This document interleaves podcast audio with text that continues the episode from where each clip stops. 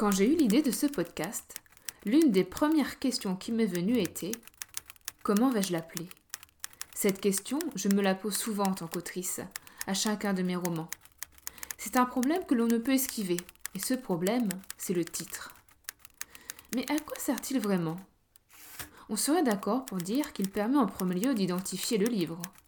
Serge Bocosa, dans son étude du rouge et le noir, rappelle que le titre permet aussi d'attirer les lecteurs. Son choix n'est donc pas anodin, et il doit se réfléchir vis-à-vis du public. Vaste question que je vous pose tout de même. Mais alors, comment choisir le titre de son roman?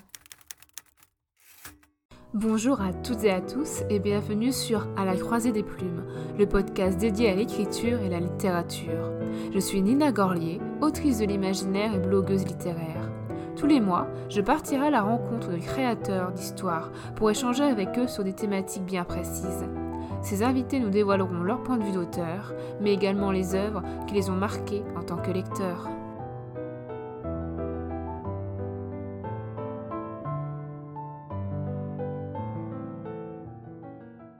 Bonjour tout le monde, bienvenue dans ce nouvel épisode d'À la croisée des plumes.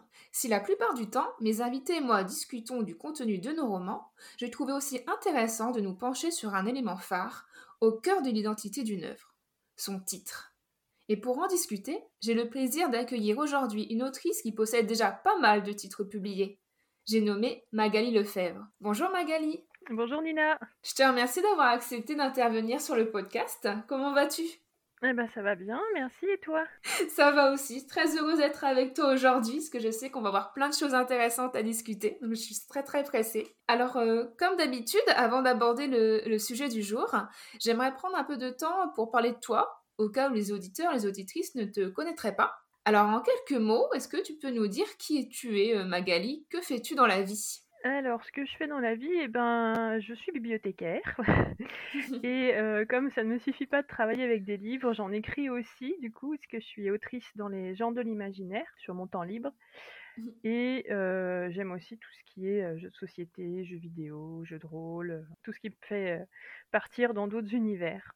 Est-ce que tu, tu, peux revenir un peu sur ton parcours aussi Depuis quand écris-tu maintenant? Techniquement, j'ai commencé à écrire des histoires dès que j'étais toute petite, parce que je me souviens quand j'étais enfant, j'aimais bien m'inventer des histoires pour m'endormir. Après, je ne les ai pas écrites tout de suite, parce qu'à l'époque, je ne savais pas encore bien écrire, évidemment. j'ai commencé après à écrire des petites histoires, comme, si, comme, ça, par-ci par-là, pardon, au fur et à mesure que bah, j'apprenais à, faire des rédactions. Et j'ai commencé à écrire sérieusement, on va dire, je pense, euh, quand j'étais étudiante, d'abord des nouvelles que j'envoyais pour des appels à texte, parce qu'à l'époque, il y avait pas mal d'appels à texte pour des anthologies, des fanzines et des revues. Et euh, je me suis jetée à l'eau du grand bain du roman euh, en 2013, parce que je me sentais prête à ce moment-là de partir sur du long format. Et, depuis, ben, j'ai continué à écrire régulièrement des romans, des novellas et j'ai publié mon premier livre en 2020, comme quoi euh, la patience est l'une des qualités indispensables euh, à l'écriture. Est-ce que, bah, comme je disais, depuis 2020, donc depuis, tu as de nombreuses publications à ton actif. Euh, si je dis pas de bêtises, là, au moment où on enregistre le podcast, il y en a 6 de sorties, c'est bien ça? C'est ça, oui. Et là, en 2023, tu es déjà à 6 parutions. Surtout que tu les as enchaînées en 2023, là? Alors oui, les, parutions sont enchaînées. Après, c'est pas forcément des livres que j'ai écrits depuis 2020. Hein. Parce que par exemple, Trois cercles de fer, je l'avais commencé en 2017 et je l'ai fini en 2020. Donc, euh, j'ai pas, j'ai pas tout écrit comme ça en trois ans. Mais ouais, tu écris dans l'imaginaire, mais ce que j'aime bien, c'est toi, c'est que tu proposes quand même différents genres. Tu vois, tu as fait du roman allé dans le gothique, dans la réécriture de contes, plus la fantaisie, et tu fais également de l'urban fantasy, donc euh, tu as un mm. peu touché à tout, j'ai l'impression. Euh, oui, j'aime bien euh, changer d'univers d'un roman à l'autre. Après, on retrouve des, des, thèmes communs, des... il y a souvent des allusions à la mythologie, plus ou moins marquées, ou au conte. Ça reste, bah, forcément, c'est des sujets que j'aime beaucoup. Mais c'est vrai que j'aime bien varier un peu, je dis un peu parce que ça reste de l'imaginaire quand même. Mais c'est vrai que j'aime bien varier, ça se sent. Donc voilà, on a fait un premier aperçu de toi en tant qu'autrice, mais j'aimerais aussi qu'on te découvre en tant que lectrice. C'est aussi le but du podcast. Donc je voulais savoir, est-ce que tu pouvais nous parler euh, de ton roman préféré ou alors d'un de tes derniers coups de cœur littéraires? Alors, un seul, c'est tellement dur de. C'est tellement dur à chaque fois de choisir, j'arrive jamais à rester sur un, donc je suis désolée, je vais rester, je vais continuer à dépasser. Je vais parler d'un mon roman préféré de mon dernier coup de cœur, comme ça on va être un de chaque et ça m'aide à. Ah, comme ça, voilà, tu fais les deux. voilà. Alors, mon roman préféré, en fait, c'est un recueil de nouvelles. C'est La tisseuse de Léa Silol, qui a été réédité sous le titre Les contes de la tisseuse. Et ce sont des nouvelles qui reprennent différentes figures du folklore féerique ou mythologique, avec une plume vraiment très poétique. C'est d'ailleurs comme ça que j'ai découvert l'œuvre de Léa Silol, qui est devenue une de mes autrices préférées depuis. Et mon dernier coup de cœur, bah là c'est vraiment très très récent, puisque je l'ai fini ce week-end, donc ça date d'il n'y a pas longtemps. Euh, alors c'est un livre qui a eu beaucoup de succès, donc euh, je pense que pas mal de gens vont connaître, ou peut-être pas. Ça s'appelle, alors désolé pour mon accent français, Sorcery of Thorns de. Margaret Rogerson, si je ne me trompe pas pour l'autrice. Oui, c'est bien ça. Mmh. Voilà. Et en fait, j'ai adoré, notamment à cause de l'univers, puisqu'on est sur une histoire qui se passe dans un univers de bibliothèque magique avec des grimoires magiques. Et, franchement, ça m'a beaucoup plu. Vraiment, j'ai adoré retrouver tout plein de, petites trouvailles. Qui, bah, qui me parlaient parce qu'il y a pas mal de détails qui en fait sont basés sur des détails de la vraie vie, évidemment en mode fantasy. Hein. Dans la réalité, on n'a pas des livres magiques, mais on a des choses qui peuvent y ressembler. Notamment, elle a imaginé des livres enchaînés et je sais que ça existe vraiment des manuscrits qui étaient rattachés par des chaînes à des étagères. Mmh. Mais à l'époque, c'était pour empêcher qu'ils soient volés, c'était pas du tout pour euh, protéger les gens de livres dangereux. Encore que, il existe des livres dangereux. Est-ce que il y a les livres qui ont été euh, illustrés avec notamment de la peinture à l'arsenic et ceux-là ne peuvent pas être manipulés euh, sans précaution pour des raisons mmh. évidentes. C'est un, un, roman que j'avais lu il y a deux 2-3 ans, euh, je crois, euh, aux alentours de sa sortie française. Et oui, j'avais beaucoup aimé aussi cet aspect, bah, vraiment l'univers et le système de magie qu'elle avait développé. Je trouve que c'était l'aspect le plus intéressant. Et limite, je trouvais ça, je voulais limite en avoir plus sur ça, tu vois. Mais ça m'étonne pas de toi en tant que bibliothécaire. Souvent, les, les gens que je connais et qui l'ont adoré, c'est des gens qui aussi qui sont vraiment plongés dans le milieu du livre comme nous. Donc oui, c'était un peu le livre un peu parfait niveau système de magie quoi. Livre plus magie, c'est le voilà, le, combo ah parfait Le combo euh, le combo de rêve. Automatiquement, ça nous parle. Toi, tu es bibliothécaire, moi je suis professeur documentaliste, donc on est tout le temps le nez dans nos étagères aussi. Bah merci pour euh, ces deux recommandations. Avec euh, plaisir. Avant qu'on aborde le sujet du jour, donc le titre de nos romans, je t'ai concocté un, petit jeu. Alors c'est un petit jeu de devinette, alors rien de trop difficile non plus, hein, euh, et euh, par rapport au titre, du coup, automatiquement, je me suis penchée un peu sur euh, les titres de, de romans qu'on peut considérer comme des classiques de la littérature. Et en fait, je me suis penchée sur un peu les, les, les premiers titres qu'ils avaient pour appeler ça les, les, euh, les, titres de travail, qui ont été changés après par l'auteur pour devenir bah, les titres que l'on connaît aujourd'hui. Du coup, première devinette, si je te donne le titre Premières impressions, à ton avis, quel est ce célèbre roman qui s'appelait déjà Premières impressions avant de changer de titre? C'est un roman anglais, très très connu, écrit par une femme. C'est vaste. je suis désolée. Il a été publié euh, début 19e siècle. Début 19e. Euh... Oh là là. Et il y a eu de nombreuses adaptations euh, assez célèbres. Je dirais comme ça que l'autrice serait peut-être Jane Austen, mais non, c'est pas la bonne époque, je suis en train de me dire si. Si, début, c'est Jane Austen, c'est fin 18e, début 19e. alors, je l'ai pas lu, mais vu le titre que tu donnes, je pense à Orgueil et Préjugés. C'est ça D'accord. voilà, donc euh, premières impressions. Euh, c'est le premier roman en fait qu'elle a écrit, Jane Austen, avant tous les autres, mais euh, elle l'a pas publié tout de suite. En fait, elle a déjà publié Raison et Sentiment, qu'elle avait publié en, en, premier. Et ensuite, donc, ce premières impressions, elle l'a retravaillé et après, elle lui a donné le titre qu'on lui connaît aujourd'hui, donc euh, Orgueil et Préjugés, et c'est celui-là qu'elle a publié euh, après, après coup. Et c'est, je pense, euh, le plus connu aujourd'hui. Et moi, je me suis demandé, bah déjà, toi, qu'est-ce que tu en penses entre Premières Impressions et Orgueil et Préjugés? C'est lequel que tu préfères Ben, je dirais Orgueil et Préjugés. Mmh. Je trouve qu'il sonne mieux. Hein. Il sonne mieux, puis je trouve que première impression, enfin c'est personnel, mais je trouve que ça sonne un peu plat. Alors que Orgueil et Préjugé, il y a, un côté un peu plus. Euh, qui interpelle, quoi, qui fait tiens. Euh, et, moi, ce que j'aime bien dans Orgueil et Préjugé, c'est que ça correspond bien aux deux euh, persos principaux puisque orgueil, ça correspond en fait, c'est le défaut de euh, Monsieur Darcy. Et préjugé, c'est le, ça va être le, défaut d'Elisabeth. Et c'est ces deux défauts qui vont devoir chacun un peu passer outre, voilà, grandir pour pouvoir s'apprivoiser l'un de l'autre et tomber amoureux. Donc ça cerne bien les personnages. Et puis pareil, il y a une allitération dans la version anglaise qu'on a perdue en, en français, c'est Pride and Prejudice. Oui, ça sonne bien aussi. Oui, d'ailleurs, j'étais en train de penser à la version anglaise de Raison et Sentiment où c'est pareil, on a une. Euh, ouais, c'est Sense and Sensibility, ouais. Voilà. Mm. Donc voilà pour la petite anecdote. Euh, je ne sais pas si parmi les auditeurs vous aviez euh, trouvé et si vous saviez que le premier titre c'était donc Premières impressions. Aujourd'hui, j'aimerais qu'on échange ensemble sur les titres de nos romans comment euh, revenir sur comment on les a choisis, euh, quelles sont leurs significations, euh, voilà. Mais avant, je voulais qu'on fasse un peu le point sur comment toi tu procèdes quand tu écris un roman. Est-ce que quand tu commences l'écriture d'un nouveau projet, tu as déjà le titre en tête? Ou alors est-ce que celui-ci peut te venir plus tard? Et est-ce que tu as déjà eu des difficultés pour trouver le titre? Alors en général, j'ai souvent l'idée du roman qui vient avant le titre, mais j'ai du mal à travailler en profondeur sur le roman si, euh, au sens dans la rédaction, si j'ai pas un titre. sinon, ça me tue en lupine de ne pas avoir de titre. Souvent, je commence la rédaction, j'ai pas forcément un titre arrêté, mais quand je suis dans les premiers chapitres, euh, j'essaie de lui trouver un titre. Alors, est-ce que j'ai déjà du difficulté à trouver un titre? Oui, parce qu'on en parlera plus tard. Il y a notamment un roman où j'ai fini par mettre un titre un peu par dépit parce que je n'arrivais pas à en trouver un. Et finalement, c'est mes éditrices qui ont permis de, lui donner un titre digne de ce nom.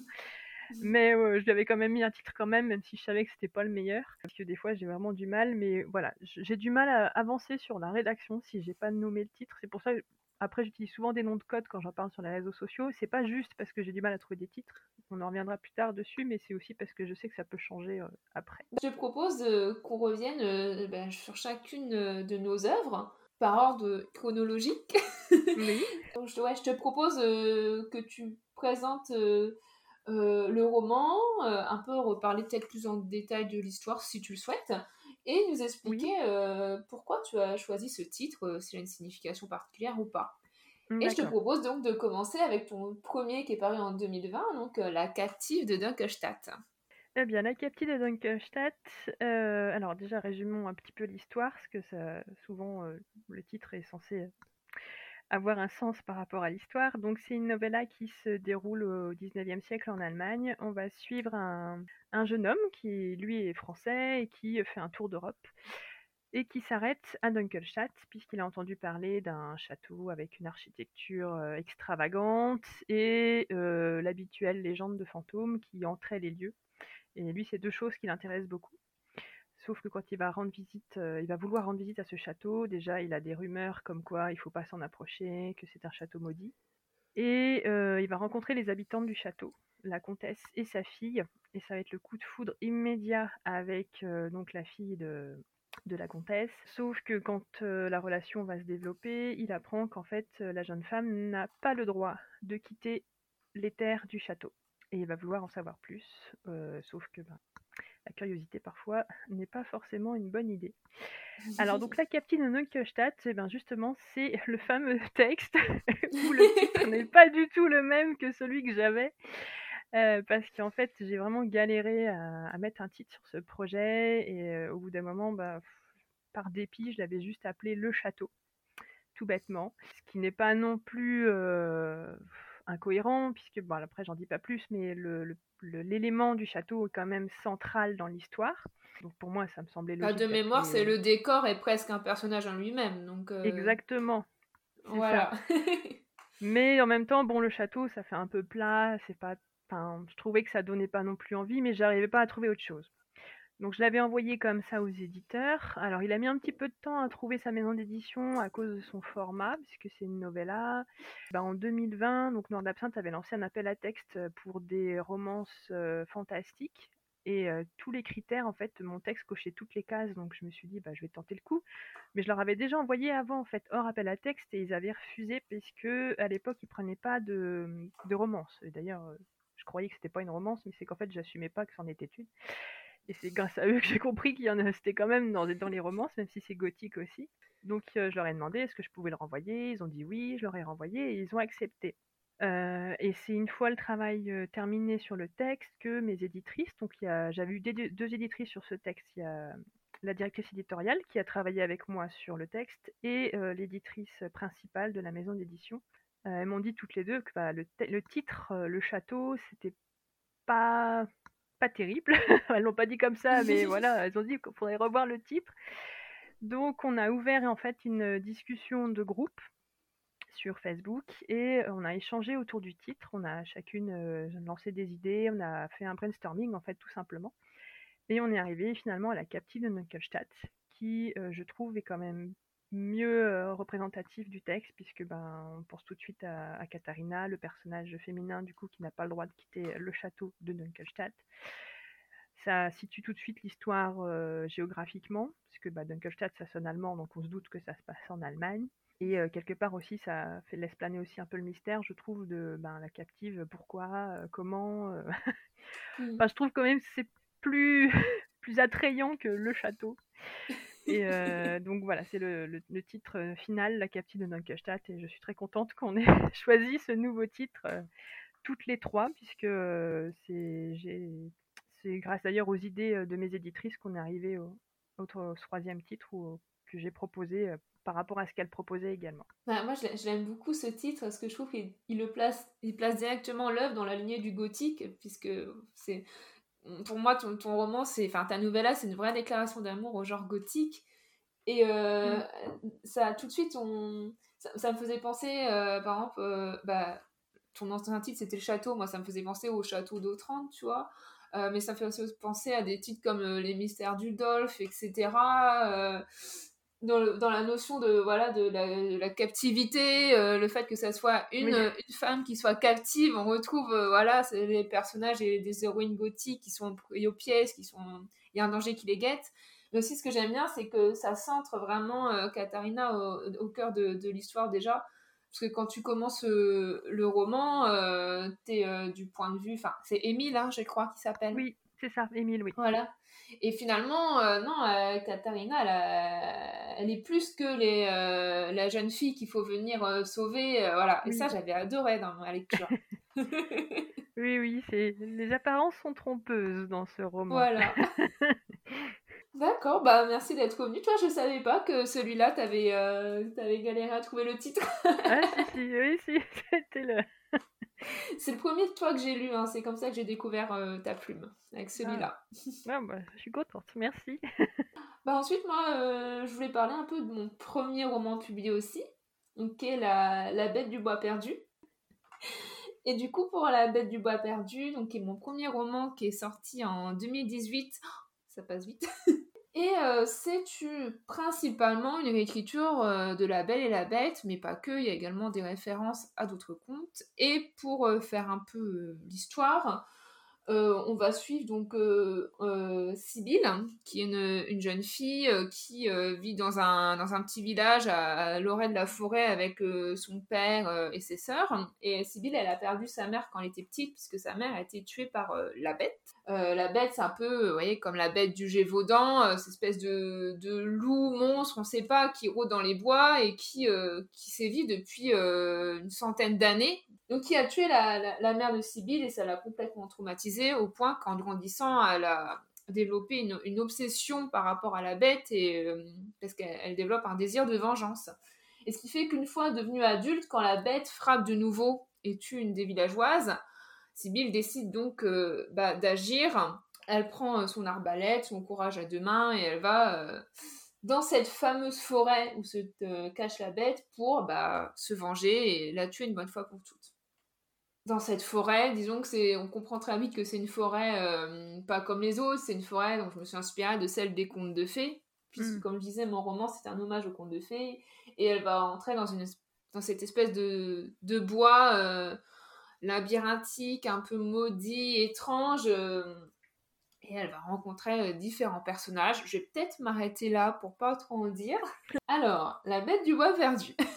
J'ai longtemps hésité avant de, lui donner ce titre, parce qu'en fait, dans, au début, mmh. dans une grande partie de l'écriture, il, avait un autre titre. Et euh, maintenant, euh, avec le recul et des années après, je me dis, mais ça allait pas du tout, Nina, et heureusement que tu as changé.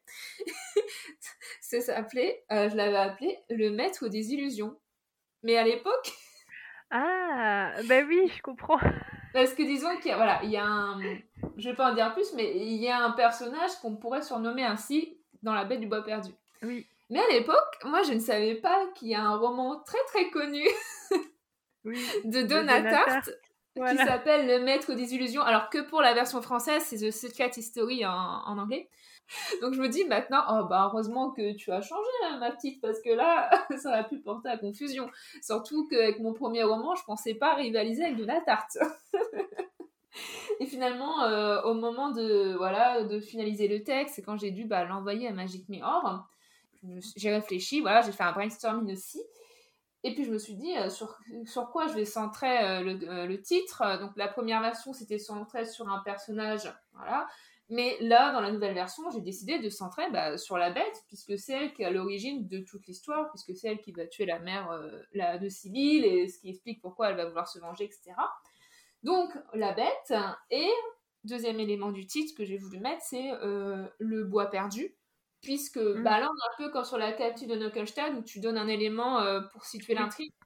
Bah là c'est un peu pareil, là on a une indication du, du lieu, donc ce fameux bois, c'est cette forêt même euh, perdue parce que bah c'est là où les personnages euh, vont se perdre eux-mêmes.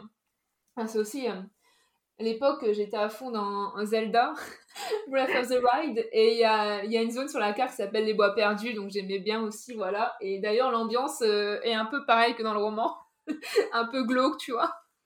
Et, euh, et pour aussi, j'aimais bien euh, la sonorité, parce que... Oui. Mais ouais, c'est vrai. Dire, mais je trouve qu'il y a une belle allitération, et effectivement, le, le titre, La bête du bois perdu, franchement, moi, je trouve super, parce que déjà, on identifie facilement le conte que tu reprends principalement, La Belle et la Bête, puisqu'il y a la bête dans, le, dans le titre. Le bois perdu, ben oui, effectivement, le lieu est assez important dans l'histoire. Enfin, pour l'avoir lu, je me rappelle que on y passe du temps, mais c'est normal en même temps, c'est un bois perdu, hein, c'est pas c'est pas une promenade dans une forêt balisée. Hein. Euh, et il y a ce côté justement cette allitération, ce côté un peu musical, la bête du bois perdu. Euh, c'est voilà, c'est drôle que tu dises qu'on reconnaît, euh, on arrive à reconnaître le conte parce que euh, une fois, des fois en salon, euh, tu sais, on demande aux, gens à, quel, à votre avis c'est quel conte qui est écrit et il y en a la plupart ils disent La Belle à Bête et les autres, des fois on m'a déjà dit La Belle au bois dormant. Et en fait c'est normal entre guillemets parce qu'en fait, euh, dans, euh, comme je disais, dans la, belle, euh, dans la Bête du Bois perdu, c'est principalement la Belle à la Bête, mais il y a des références à d'autres contes et il y a aussi des références à la Belle au Bois dormant. Et en fait, j'ai j'ai construit la Bête du Bois perdu aussi sur la Belle au Bois dormant. Tu vois, il y a la Belle d'un côté et l'autre la Bête. D'un côté, tu as le Bois dormant et l'autre le Bois perdu. Oui, ça reste, mais ça reste justement, c'est là qu'on voit que, enfin, pour mm. moi, mais pour toi aussi, visiblement, c'est pour moi c'est un bon titre parce que justement quand tu lis le roman, tu t'aperçois que même les interprétations qu'on avait avant, elles ont d'autres sens qui ont leur sens en fait une fois qu'on lit le roman. Donc voilà, c'est comme ça que je l'ai envoyé à Magic Mirror et puis voilà, puis c'était le début d'une belle aventure. ah bah oui.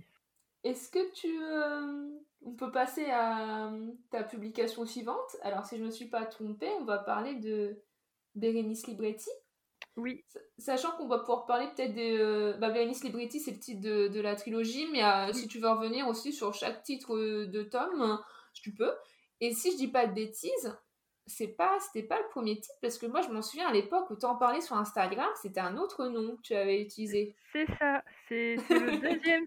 C'était mon deuxième roman publié, donc lui, le, premier tome est paru en 2021 et le tome 2 est paru bah, l'année dernière, en 2022. Et pour ma deuxième publication, on a à nouveau changé le titre lors du processus éditorial. Donc c'est pour ça aussi maintenant que je parle plus de mes projets sur leur vrai titre euh, sur les réseaux sociaux, c'est parce que je me dis je ne sais jamais si l'éditeur il va le garder ou pas, donc dans le doute. parce que celui-ci, j'en avais parlé sous son titre bah, que moi j'avais mis, euh, sur les réseaux sociaux, comme tu t'en souviens. Et du coup, comme il n'a pas été publié sous ce titre-là, j'avais dû annoncer que, attention, il allait changer de titre. Et je me suis dit, ça va perdre les gens sinon, donc tant pis, je mets un nom de code maintenant quand je parle des projets en cours. Et puis, je mets le titre que quand, que quand c'est bon, euh, c'est sûr qu'il va plus bouger. Donc, Bérénice Libretti, à la base, euh, eh ben, son titre, c'était Bibliomancienne. Euh, puisque en fait les personnages, donc Bérénice, l'héroïne, elle est bibliomancienne, même si elle ne le sait pas encore dans le premier tome, elle l'apprend au fil du tome. C'est le nom donné à, son métier, puisqu'elle travaille dans une bibliothèque magique sous les ordres d'un dieu. Ses collègues ne bah, sont pas humains, hein, tout simplement, hein, puisque son collègue Stein, c'est un homme poulpe, et son autre collègue Herbert, c'est un fantôme, donc elle est la seule humaine, et elle a été embauchée, mais on ne lui a pas expliqué pourquoi, donc au départ, pour elle, bah, c'est quelqu'un. Elle n'a pas confiance en elle du tout, donc elle estime qu'elle est assez insignifiante, que c'est pas trop pourquoi un dieu est venu la débaucher comme ça de son ancien poste, mais comme travailler dans une bibliothèque magique, c'est le rêve. Elle va pas trop se poser de questions, elle se dit qu'elle est chanceuse quand même, donc. Et donc Bibliomancienne, c'était le nom de ma série. Et le titre du tome, bah, c'est pareil, il a changé aussi. À la base, c'était au service des livres on lit le roman, ça prend son sens par rapport à la toute fin. Il se trouve qu'alors que. Alors, c'est un livre que j'ai commencé à écrire, enfin, j'ai pas que j'ai commencé, j'ai écrit le tome 1 lors du Nano 2014, si je ne me trompe pas dans l'année. Après, j'ai mis des années à le corriger, en fait. Plutôt, je l'ai laissé un peu en pause, je l'ai repris, je l'ai mis en pause, je l'ai re-repris. Enfin, voilà, j'ai pas mal galéré sur les corrections. mais j'avais pas encore un, mon système de travail j'ai me tâtonné encore sur mon mode d'emploi d'écrivain. Et j'ai commencé à l'envoyer des éditeurs, ça devait être en 2019, je crois. Donc, euh, et il a été accepté par Alterial en 2020 pour une publication 2021. Mais entre-temps, pendant toute cette période, il y a un autre titre qui est sorti chez La Talente, une trilogie qui s'appelle Magix Libris, et le tome 1, c'était le Bibliomancien. Et je me souviens quand j'ai vu ça, moi j'étais en plein, j'avais fini mon projet, j'étais en train de les corrections, j'ai fait oh non, zut, il y a quelqu'un d'autre. Ah, je savais pas du tout que c'était euh, par rapport à, en partie par rapport à ça, tu vois. Ben ça n'a pas de lien parce que du coup, quand j'ai vu le truc, le livre paraître, j'ai fait mais non, mais zut, c'est parce que j'avais le même titre sans le faire exprès. Ça m'embêtait en fait, mais j'avais pas d'autre idée de titre parce que pour moi c'était tout à fait logique avec le avec le, le thème du roman et au service des livres, bon, bah ça c'est tout simplement parce que l'histoire parle notamment du rôle des bibliothécaires.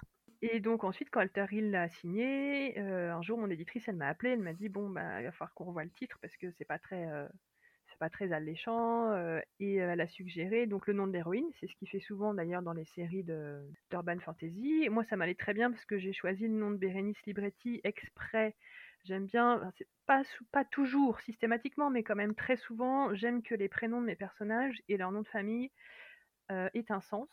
Donc les lecteurs ne le verront pas forcément toujours. Mais pour moi, c'est important. Donc j'avais appelé Bérénice Libretti. Ben, Bérénice, c'est une référence à la célèbre pièce. Et Libretti, puisque tout simplement, c'est euh, le terme de livre dans une autre langue, tout bêtement pour bien marquer que Bérénice, allait est au monde du livre. Donc ça me m'allait tout à fait qu'on nomme la série après son nom. Puis comme ça, ça m'enlevait le dilemme du fait qu'il y avait un autre bibliomancien qui se promenait dans les catalogues aux éditions. Et surtout que c'est voilà, c'est quand même un auteur plus connu, donc j'avais pas trop envie de, de me retrouver perdu. Et pour le titre du tome, on a changé aussi, c'est devenu à la recherche du livre perdu. Et en fait, là aussi, ça m'allait très bien, puisque, euh, alors au départ, c'était pas le titre qu'avait proposé l'éditrice. Euh, ça y ressemblait, mais c'était pas tout à fait celui-là. Et je lui ai suggéré autre chose, qui était du coup à la recherche du livre perdu et qu'elle a validé. Parce que du coup, on est sur une thématique où dans le premier tome, justement, Bérénice, ben, en fait, euh, elle se retrouve son patron, donc qui était un dieu mésopotamien, suite à la disparition d'un livre, le livre de Thoth, un autre dieu. Euh, mais égyptien celui-ci, euh, lui demande de mener l'enquête parce que clairement le livre a été volé et il veut savoir qui, comment, parce que bon, pour faire un, vol dans une bibliothèque protégée par des sortilèges, faut le faire. Bah, Bérénice, se demande bien pourquoi c'est elle qu'on lui demande, vu que c'est la dernière arrivée, mais dans le même temps, son patron, c'est un dieu, donc on va pas contrarier un dieu. Et elle se lance dans l'enquête. Et donc, à la recherche du livre perdu, bah, ça marquait bien l'idée d'enquête, puisque j'ai conçu la trilogie pour que, même s'il y a un fil rouge, chaque tome, il y ait une enquête différente. Et j'ai aussi imaginé cette trilogie un peu à la façon des aventures bah, d'Indiana Jones ou de la momie. Et ça rappelait aussi un petit peu les aventuriers de l'Arche perdue. Et il y a aussi la référence un peu à, la recherche du temps perdu de Marcel Proust, qui est très connu dans la littérature. Donc pour moi, ça m'allait très bien ce nouveau titre. et on est resté là-dessus. Donc pour que la trilogie soit bien visible, donc chaque tome, en fait, euh, chaque titre se euh, construit sur cette même racine. Donc le tome 2, c'est euh, à la recherche des mots égarés. On va rester sur quelque chose pour, bien identifier que ça reste la même série et qu'on n'est pas en plus du titre de série. Et là, comme tu es en train d'écrire le tome 3, tu l'as déjà le titre du tome 3 en tête ou pas encore? Euh, oui, j'en ai un, mais comme le tome 2, c'est pareil, c'était pas mon titre de base euh, au départ. parce que il je... va peut-être changer encore. voilà, après là, je pense pas qu'il changera. Parce que c'est vrai que le tome 2, j'étais partie, je l'avais appelé la source des mots, mais MOTS, mmh. pas MAUX, c'était un, un, jeu de mots euh, là-dessus. Mmh. Et c'est l'éditrice qui avait proposé pour que ça ressemble au premier. Là, c'est pareil, elle avait fait une suggestion, et c'est moi qui, à partir de cette suggestion, lui ai proposé le titre final à la recherche des mots égarés. Donc là, le tome 3, je l'ai aussi construit sur ce même, cette même phrase, à la recherche d'eux, et on va voir après si, si ça va rester comme ça, mais je pense que oui, mais je préfère pas trop avancer. là, je l'ai appelé à la recherche des pages envolées. Ah, j'aime bien rester, sachant que c'est à chaque fois il y a un sens. Les mots égarés, par exemple, là dans le tome 2, euh, on a une histoire de disparition. Euh, et une histoire aussi où en fait Bérénice elle doit partir un peu à, la recherche des différents berceaux de, l'écriture dans le monde. Donc ça allait très bien au niveau du titre. Et là le tome 3, bah, ça va aussi être ça va aussi du sens par rapport au contenu, mais je veux pas spoiler donc je vais pas je peux en dire plus. Ah, j'adore avoir les, les, coulisses comme ça des, des, auteurs, comment ils ont choisi leur titre. Ouais. Mm. et à chaque fois, enfin, à chaque fois non, mais je veux dire, euh, c'est intéressant que tu parles du, du rôle qu'ont eu tes éditrices aussi euh, pour choisir, euh, pour le choix final du titre. Moi, je sais qu'à chaque fois, je demandais, mais du coup, pour le titre, vous, vous en pensez quoi niveau enfin, tu vois, il y a l'aspect vente, marketing pour attirer les, lecteurs, etc., que moi, j'ai pas forcément. Et bah à chaque fois, je, demandais l'approbation. De toute façon, si ça plairait pas, ils m'auraient dit, donc, clairement. Mm. Mais euh, ouais, est-ce qu'il y a toujours cet aspect-là auquel il faut penser? Je ne sais pas si toi, tu y penses déjà quand euh, tu réfléchis au titre ou, pas, mais euh, moi, je sais que pas forcément, justement. Alors, je pense jamais à l'aspect marketing parce que j'avoue que ça me. c'est pas du tout mon c'est pas ma préoccupation première quand j'écris en fait. Euh, moi, je pense plutôt en termes de sens par rapport au contenu du texte. Et, c'est là que je me dis que les éditeurs, souvent, ils ont de meilleure vue que nous euh, à ce niveau-là, au niveau marketing, parce que justement, c'est pour ça que bah, pour le château, euh, mes éditrices m'ont dit bon, c'est pas forcément très, très vendeur. Et pareil pour Bérénice Livretti, c'est vrai que Bibliomancienne, par rapport au code de l'urban fantasy, ça collait pas trop non plus. Mais après, j'ai toujours eu le dernier mot sur le titre final et, euh, mmh. c'est ça qui me plaît, puisque elles ont fait à chaque fois, elles ont fait des suggestions. Et je leur ai dit, ah, je préférerais tel titre, mais qui reste basé sur leurs suggestions. Et, euh, et c'est mon titre qui est resté. Euh, le titre final, c'est moi qui l'ai proposé en fait à la fin. Mmh. Mais c'est vrai que je n'ai pas du tout en tête cet aspect. Mais je pense que ça se complète bien. Nous, on est là justement pour donner du sens à l'œuvre, puisque c'est nous qui l'écrivons. Et euh, elles, elles sont là pour le côté, voilà, euh, vente de livres, marketing, etc. C'est deux métiers différents, c'est normal. Donc, euh, chacun apporte un aspect différent. et c'est en complétant ces deux points de vue que ça, ça donne un titre qui marche normalement. Voilà. Tout à fait. Ensuite, bah, moi, je vais, je vais parler de mon deuxième roman publié, donc euh, toujours chez Magic Nord Édition, cette fois en 2021. Donc, j'ai sorti La Mélodie des Limbes, toujours une écriture de conte. euh, cette fois, un conte moins connu, puisqu'il s'agit d'une écriture des Sept Corbeaux euh, des frères Grimm. Si vous ne connaissez pas, c'est un conte que je vous conseille fortement de découvrir, parce qu'il est très court en plus pour le lire, c'est rapide. Sachant qu'il est à la, excuse-moi, il est à la fin du, du roman. Je spécialise parce que je le connaissais pas non plus. Je l'ai connu via ton livre justement et euh, j'étais contente qu'il soit à la fin parce que comme ça. Euh, ce qui est bien, c'est chez Magiquement Édition, c'est pour les. Voilà, on a une collection qui s'appelle Forgotten, donc qui est dédiée euh, bah, aux, réécritures de contes peu connus, oubliés. Et du coup, le, à la fin de, du roman, il y a le, le conte pour qu'on bah, le faire découvrir, redécouvrir. Et puis ça permet aussi, après ta lecture, de, de comparer. Alors je sais pas si toi, tu lis le conte dans ce cas-là, si tu lis le conte avant de commencer le roman ou si tu le lis à la fin. Mais euh, moi, je sais que j'aime bien le lire à la fin du roman. Euh, alors là, comme ça, je ne saurais pas dire ce que je me rappelle plus, mais je sais que pour le tien, je l'ai lu à la fin. Et j'étais plutôt contente de ça, puisque quand je l'ai lu, donc j'avais ton roman en tête très frais, puisque je venais de le terminer, donc euh, j'ai tout, tout fait d'un coup. Et, euh, et, du coup, j'étais là faire, ah oui, t'as repris tel élément comme ça et tout, c'est malin, c'est chouette. Enfin, j'étais super contente parce que j'avais déjà beaucoup aimé ton roman, c'était euh, un de mes coups de cœur de l'année 2021.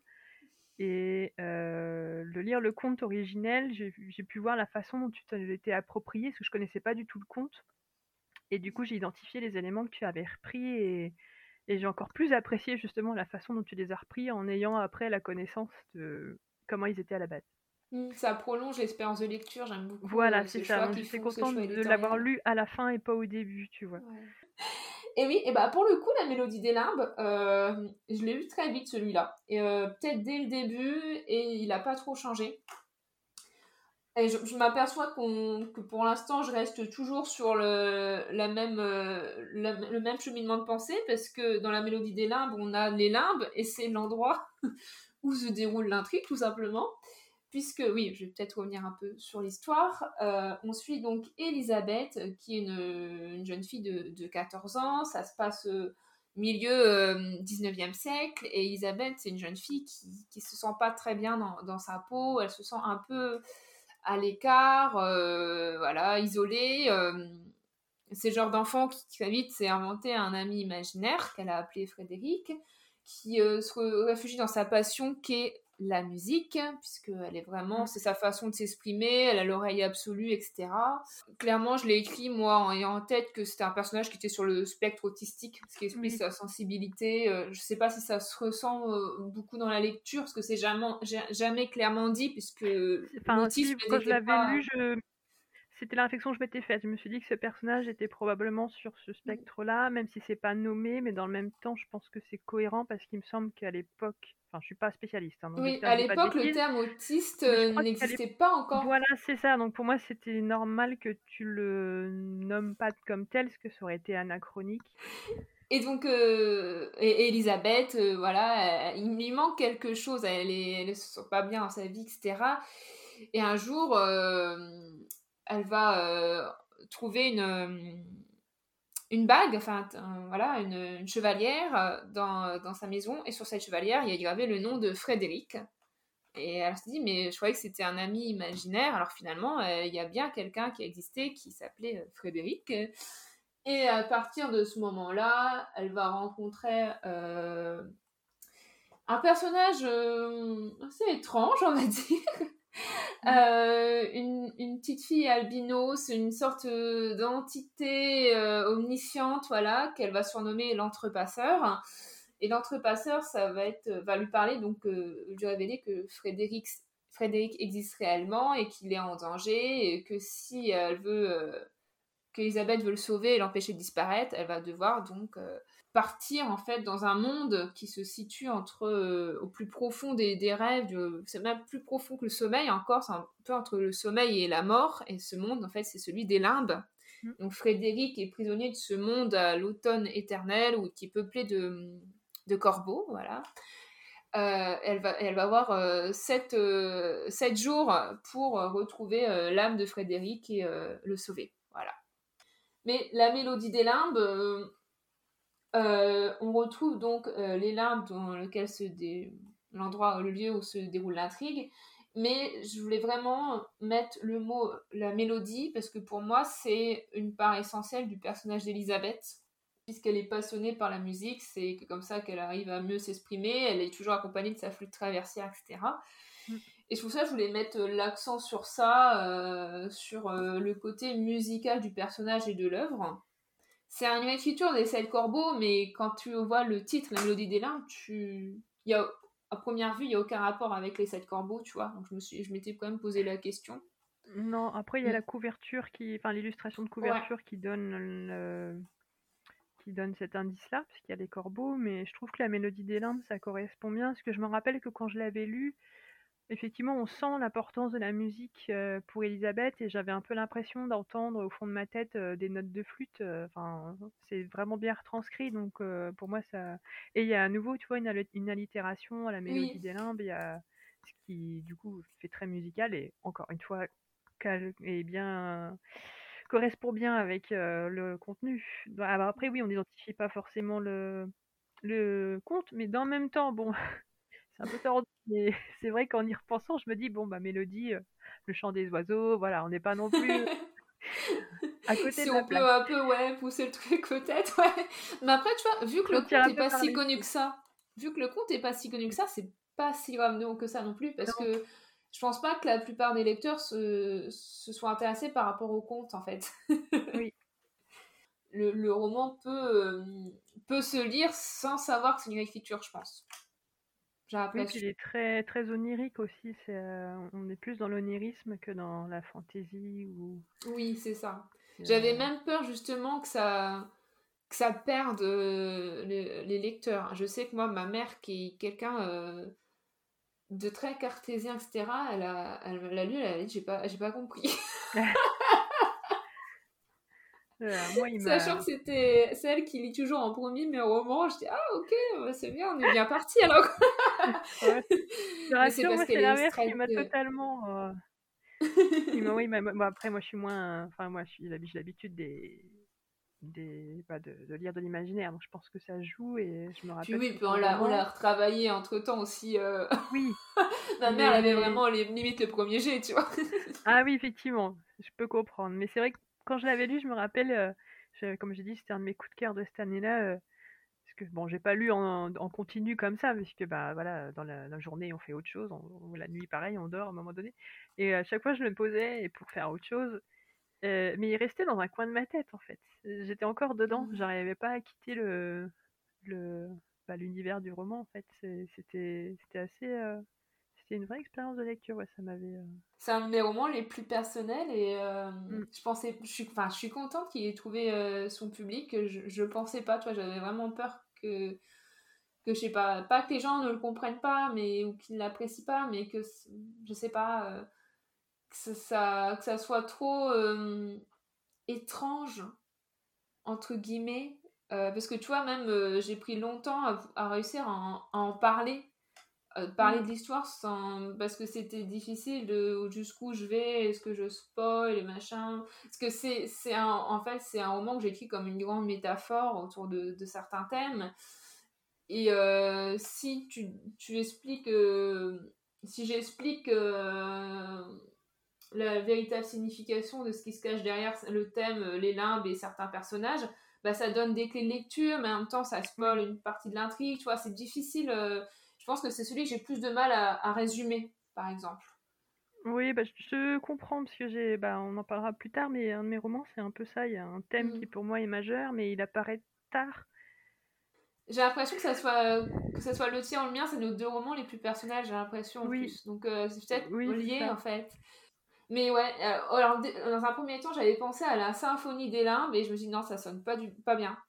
Et alors que j'ai préféré Mélodie parce qu'il y avait l'allitération, et puis Mélodie, je trouvais ça quelque chose de plus hein, peut-être intime, tu vois. Euh, symphonie, je pense tout de suite à un truc, euh, un orchestre. Euh.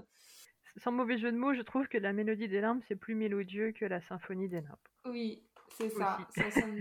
Et je, sais que, alors celui-là, je pense que je l'ai bien choisi parce que je sais que c'est celui sur lequel les gens au salon, ils... on m'a dit clairement, ah j'aime bien le titre, tu vois.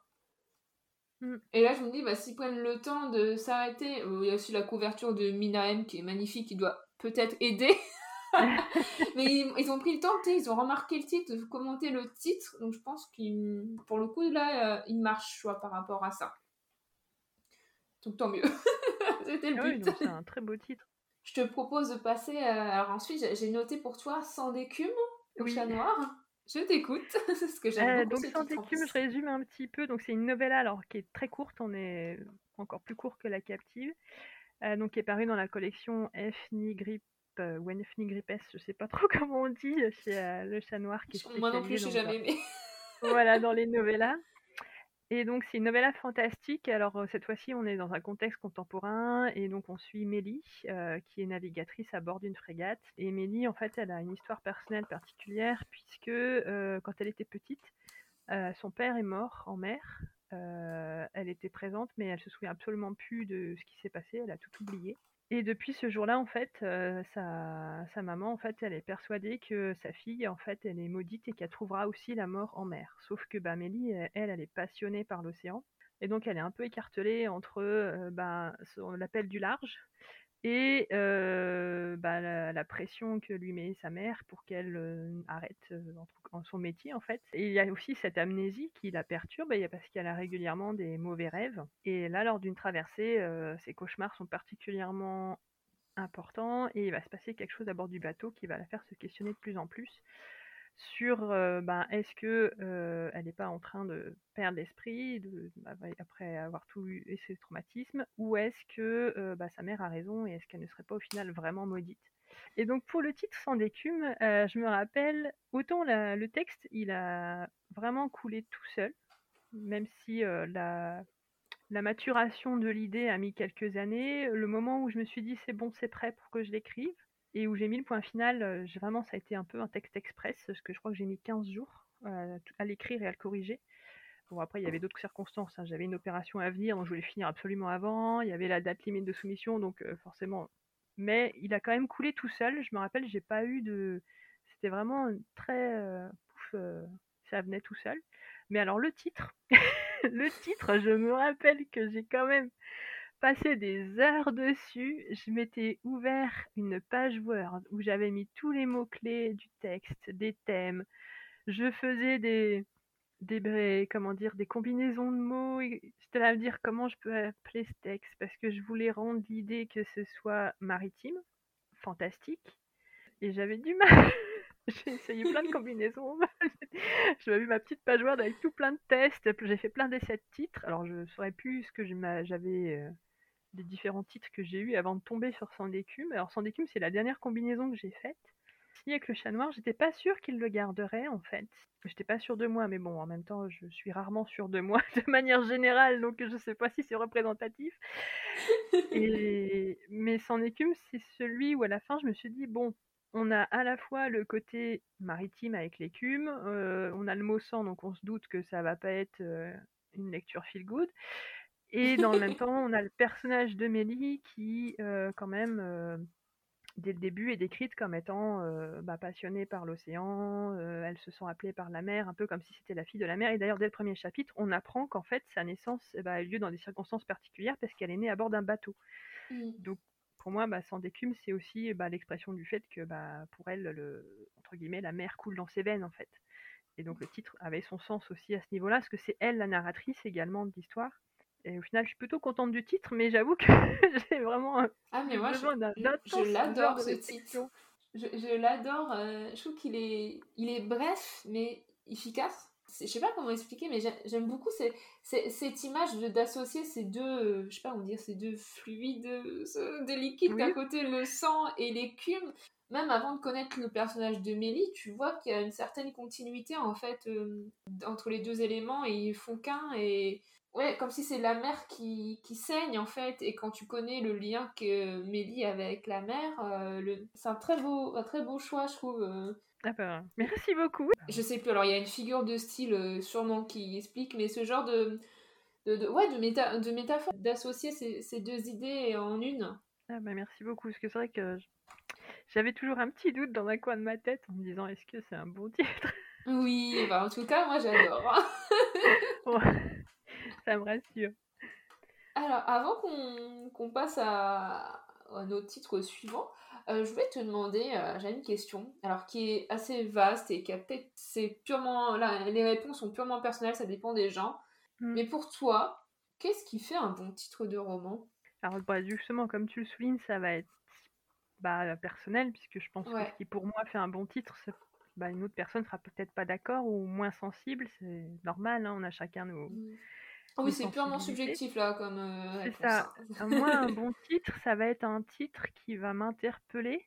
C'est-à-dire, quand je vais voir le titre, je vais me dire Ah, ça me donne envie de creuser, d'en savoir plus. Euh, ça me, ça m'accroche en fait, un peu comme un petit hameçon qui, qui est là à te dire, qui te prend, euh, voilà, pour te dire, viens voir un peu le livre. Euh, ça va être aussi un titre qui, qui va bah, avoir une certaine euh, sonorité, une belle sonorité, qui va pas et qui va aussi être facilement mémorisable. Puisque quand c'est un titre que je suis incapable de retenir, ben du coup, oui, ça va moins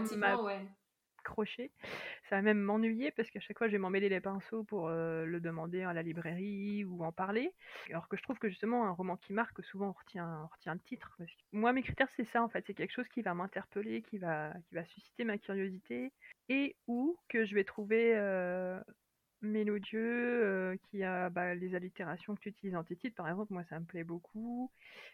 Au contraire, est-ce alors pareil, purement subjectif et ça n'engage que nous, euh, est-ce que il y a des titres que toi tu sans forcément donner d'exemple, mais est-ce qu'il y a des clichés de titres que tu, que peux plus voir? C'est par exemple des, des, titres que tu as déjà trop vus, qui se ressemblent trop, euh, des clichés à éviter, quoi. Par exemple, moi, alors ça, euh, purement personnel, encore une fois, mais les trucs genre, il y, avait eu toute une mode, j'ai l'impression, surtout dans l'une adulte, de euh, un euh, truc euh, de, machin et de trucs. Par exemple, le plus connu, c'est un palais d'épines et de roses. Et il y en a eu plein après.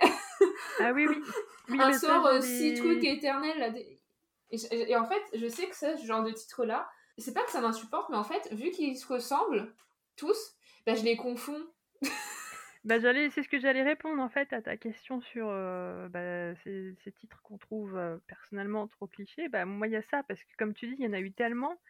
Euh, bah, au bout d'un moment, je sais plus quoi et quoi. Et surtout qu'en plus, la plupart de ces romans, je les ai pas lus, mais après, je les connais parce qu'avec mon travail de bibliothécaire, je précise que quand on travaille en bibliothèque, on ne lit pas tous les livres qu'on a dans la bibliothèque. C'est impossible, à moins d'avoir une durée de vie de plusieurs centaines d'années. Donc, euh, mais on peut conseiller les gens parce qu'on se renseigne sur le contenu, le résumé, euh, bah, grâce aux critiques, puis euh, les résumés qu'il y a sur les, titres pour pouvoir conseiller nos lecteurs au mieux.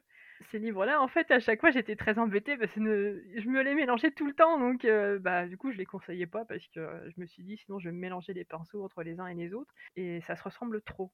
Et dans le même style, ah il y avait eu toute une mode à un moment donné. Alors, c'est pas dans l'imaginaire, mais euh, c'est en littérature générale. Il y a eu un grand succès pour un livre. Je, ne sais pas si tu en as entendu parler. Alors, j'espère que je vais pas me tromper, parce que c'est un, titre à rallonge. C'est le cercle littéraire des amateurs des pluchures de patates. Oui. Que j'ai. Alors que le titre anglais est plus court, déjà plus simple. Il me semble dans mes souvenirs que c'était plus simple. Alors, je l'ai lu ce roman, il est sympa. Hein, c'est, je comprends qu'il a eu du succès, mais le problème, c'est que derrière, il y a eu toute une série de bouquins avec des titres à rallonge. Et je me souviens que les lecteurs, quand ils venaient à la bibliothèque les emprunter, ils n'arrivaient jamais à nous donner le titre en entier. Et, on est professionnels, donc on arrivait avec ces indices à retrouver le bon roman. Mais voilà, quand, quand, des gens viennent te voir et tu dis je me rappelle plus de titre, déjà tu te dis bon. mais c'est vrai que les titres à rallonge, à chaque fois tu te dis même moi, ça m'est arrivé de devoir commander un livre en librairie et je suis là à dire, je suis désolée, le titre il est tellement compliqué, je vais vous donner l'auteur et l'éditeur, ce que sinon je vais me tromper. Pareil pour les, ces romans plus de fantasy young adulte euh, où il y a eu toutes les, les couronnes, les palais, les, euh, les sorts, les malédictions. Là, à tel point, j'avais vu passer sur Instagram euh, les jeux un peu avec la lettre de ton prénom, de date de naissance. construis ton propre titre de roman de fantasy. Donc voilà, un sort, un palais, un château, machin, de cendres, euh, d'écume, d'épines, euh, tu remplaces. ouais, et je, les confonds maintenant. C'est dommage. c'est hein, pareil, moi. C'est ça, je les mélange tous aussi, c'est dommage, oui. Mm. Bah, D'ailleurs, euh, pour ceux qui nous écoutent, n'hésitez pas à nous partager aussi pour vous, qu'est-ce qui fait un bon titre Et si vous aussi, vous avez des, clichés, enfin des clichés, voilà, des, titres qui sont peut-être trop revenus et qui, qui vous insupporte presque à cause de ça. Je serais curieuse d'avoir votre avis. Je te propose qu'on passe à la suite, qu'on reprenne un peu euh, notre petite rétrospective sur nos titres de romans. Alors après, moi, je voulais parler donc du Reflet brisé, qui est mon troisième roman publié, toujours chez Magic Mirror, pour changer. où cette fois on est sur une écriture de conte, mais cette fois de Blanche-Neige. Donc le reflet brisé, c'est l'histoire de, de Kirsten, qui est une, une, princesse qui a passé la plupart de sa, majeure partie de sa vie dans un couvent parce qu'elle est, elle est d'une santé assez, euh, assez maladive, quoi. Euh, et sauf qu'un jour, on va l'en sortir parce que bah, elle est la princesse, euh, donc elle va devoir faire un mariage politique avec le roi du royaume ennemi pour justement consolider une alliance pour la paix. Et donc elle va devoir arriver dans cette cour euh, étrangère, ennemie, rencontrer euh, cet homme qu'elle va devoir épouser qui est euh, qui a le double de son âge, qui est pas très accueillant envers elle parce que elle voilà, c'est un peu tout de suite la paria, la marginale parce que c'est une femme, c'est une une étrangère, c'est la fille de l'ennemi et en plus elle a vraiment pas de chance Kirsten. puisqu'elle a été défigurée pendant son enfance, donc elle a une énorme cicatrice, une balafre qui vraiment lui défigure tout le visage. Ce qui fait que dans cette société d'apparence, euh, bah voilà, elle est euh, encore plus euh, reléguée au, rang de, paria par rapport à, sa laideur, entre guillemets. Et donc voilà, donc on va suivre comment Kirsten va devoir se faire une place à la course affirmée, mais elle va également faire la rencontre de son beau-fils, donc le prince Weiss, qui lui, pour le coup, a son âge, et donc automatiquement ça va les, les rapprocher, il va y avoir des liens qui vont se créer. On est on est sur une écriture de Blanche-Neige, donc mm. euh, on peut comprendre rapidement là où ça va aller. Donc dans l'écriture de Blanche-Neige du point de vue de la reine. Et ce qui explique donc justement euh, pourquoi j'ai décidé d'appeler euh, mon roman Le reflet brisé.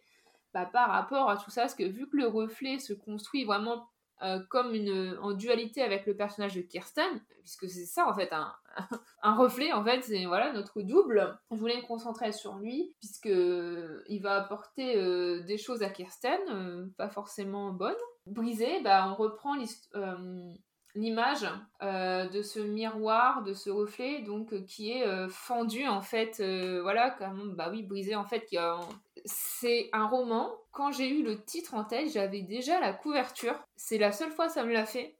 Et quand j'ai euh, donné mes idées de couverture à Magic More, j'avais vraiment une idée très précise parce que j'avais vraiment l'image euh, du coup du reflet de Kirsten qui se regarde dans un miroir et de cette brisure sur le miroir. Et en fait, la brisure, le fragment de miroir faisait sa cicatrice qu'elle avait, tu vois, pour que euh, cette, cette brisure de son reflet ça, parle à, la fois de, cette brisure qu'elle a physiquement, qui est euh, dans le rendu final de la couverture d'ailleurs, mais aussi, euh, vu que le reflet est euh, un peu une incarnation de son subconscient, de ce double, voilà, plus ou moins maléfique, et ben le fait que le reflet soit brisé, c'est qu'il y a quelque chose à l'intérieur du personnage qui est également brisé. Tu vois ce que je veux dire? Oui, oui, bah pour l'avoir lu, je, je vois tout à fait. C'était aussi un livre que j'ai beaucoup aimé, bah pareil, un, coup de cœur euh, bah, 2022 pour le coup, puisqu'il est sorti en 2022. Mmh.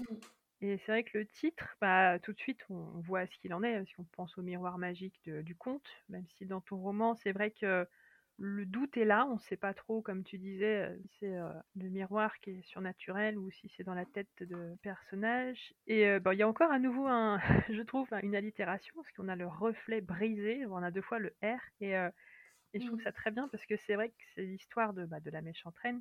Enfin, c'est du point de vue de la méchante reine, le conte repris du point de vue de la méchante reine. Et euh, le côté R un peu, un peu dur, euh, je trouve que bah, ça correspond parce que c'est un personnage antagoniste. Et il y a tout un jeu aussi dans ton roman sur les apparences. Parce que je trouve que justement le reflet, ça joue bien dessus. Il y a le côté double, mais il y a aussi le côté apparence. Parce que le reflet n'est jamais, euh, quand on se regarde dans un miroir, on se regarde aussi à travers notre notre psyché à nous et on a, on, a rarement une vue de nous-mêmes. Quand on a notre reflet, on n'a pas une vue objective. On a toujours une impression qui n'est pas la même qu'une personne extérieure qui va nous regarder elle va pas voir la même chose que nous quand on se regarde dans un miroir parce que nous on a tous nos pré enfin nos préjugés entre guillemets nos pas nos névroses mais voilà nos, nos problèmes d'image en fait qui dans un sens ou dans un autre que les gens extérieurs n'ont pas déforment aussi notre vue de nous-mêmes. Et je trouve aussi que tu joues bien là-dessus dans ton livre parce que en fait on découvre euh, qui est Kirsten au fur et à mesure. Et je me rappelle que moi tu m'avais bien eu.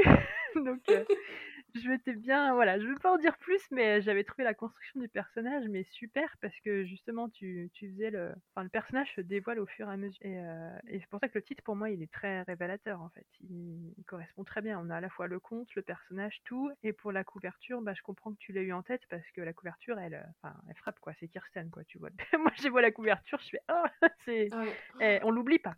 mais il va aussi se transformer au fur et à mesure dans la façon dont elle se voit.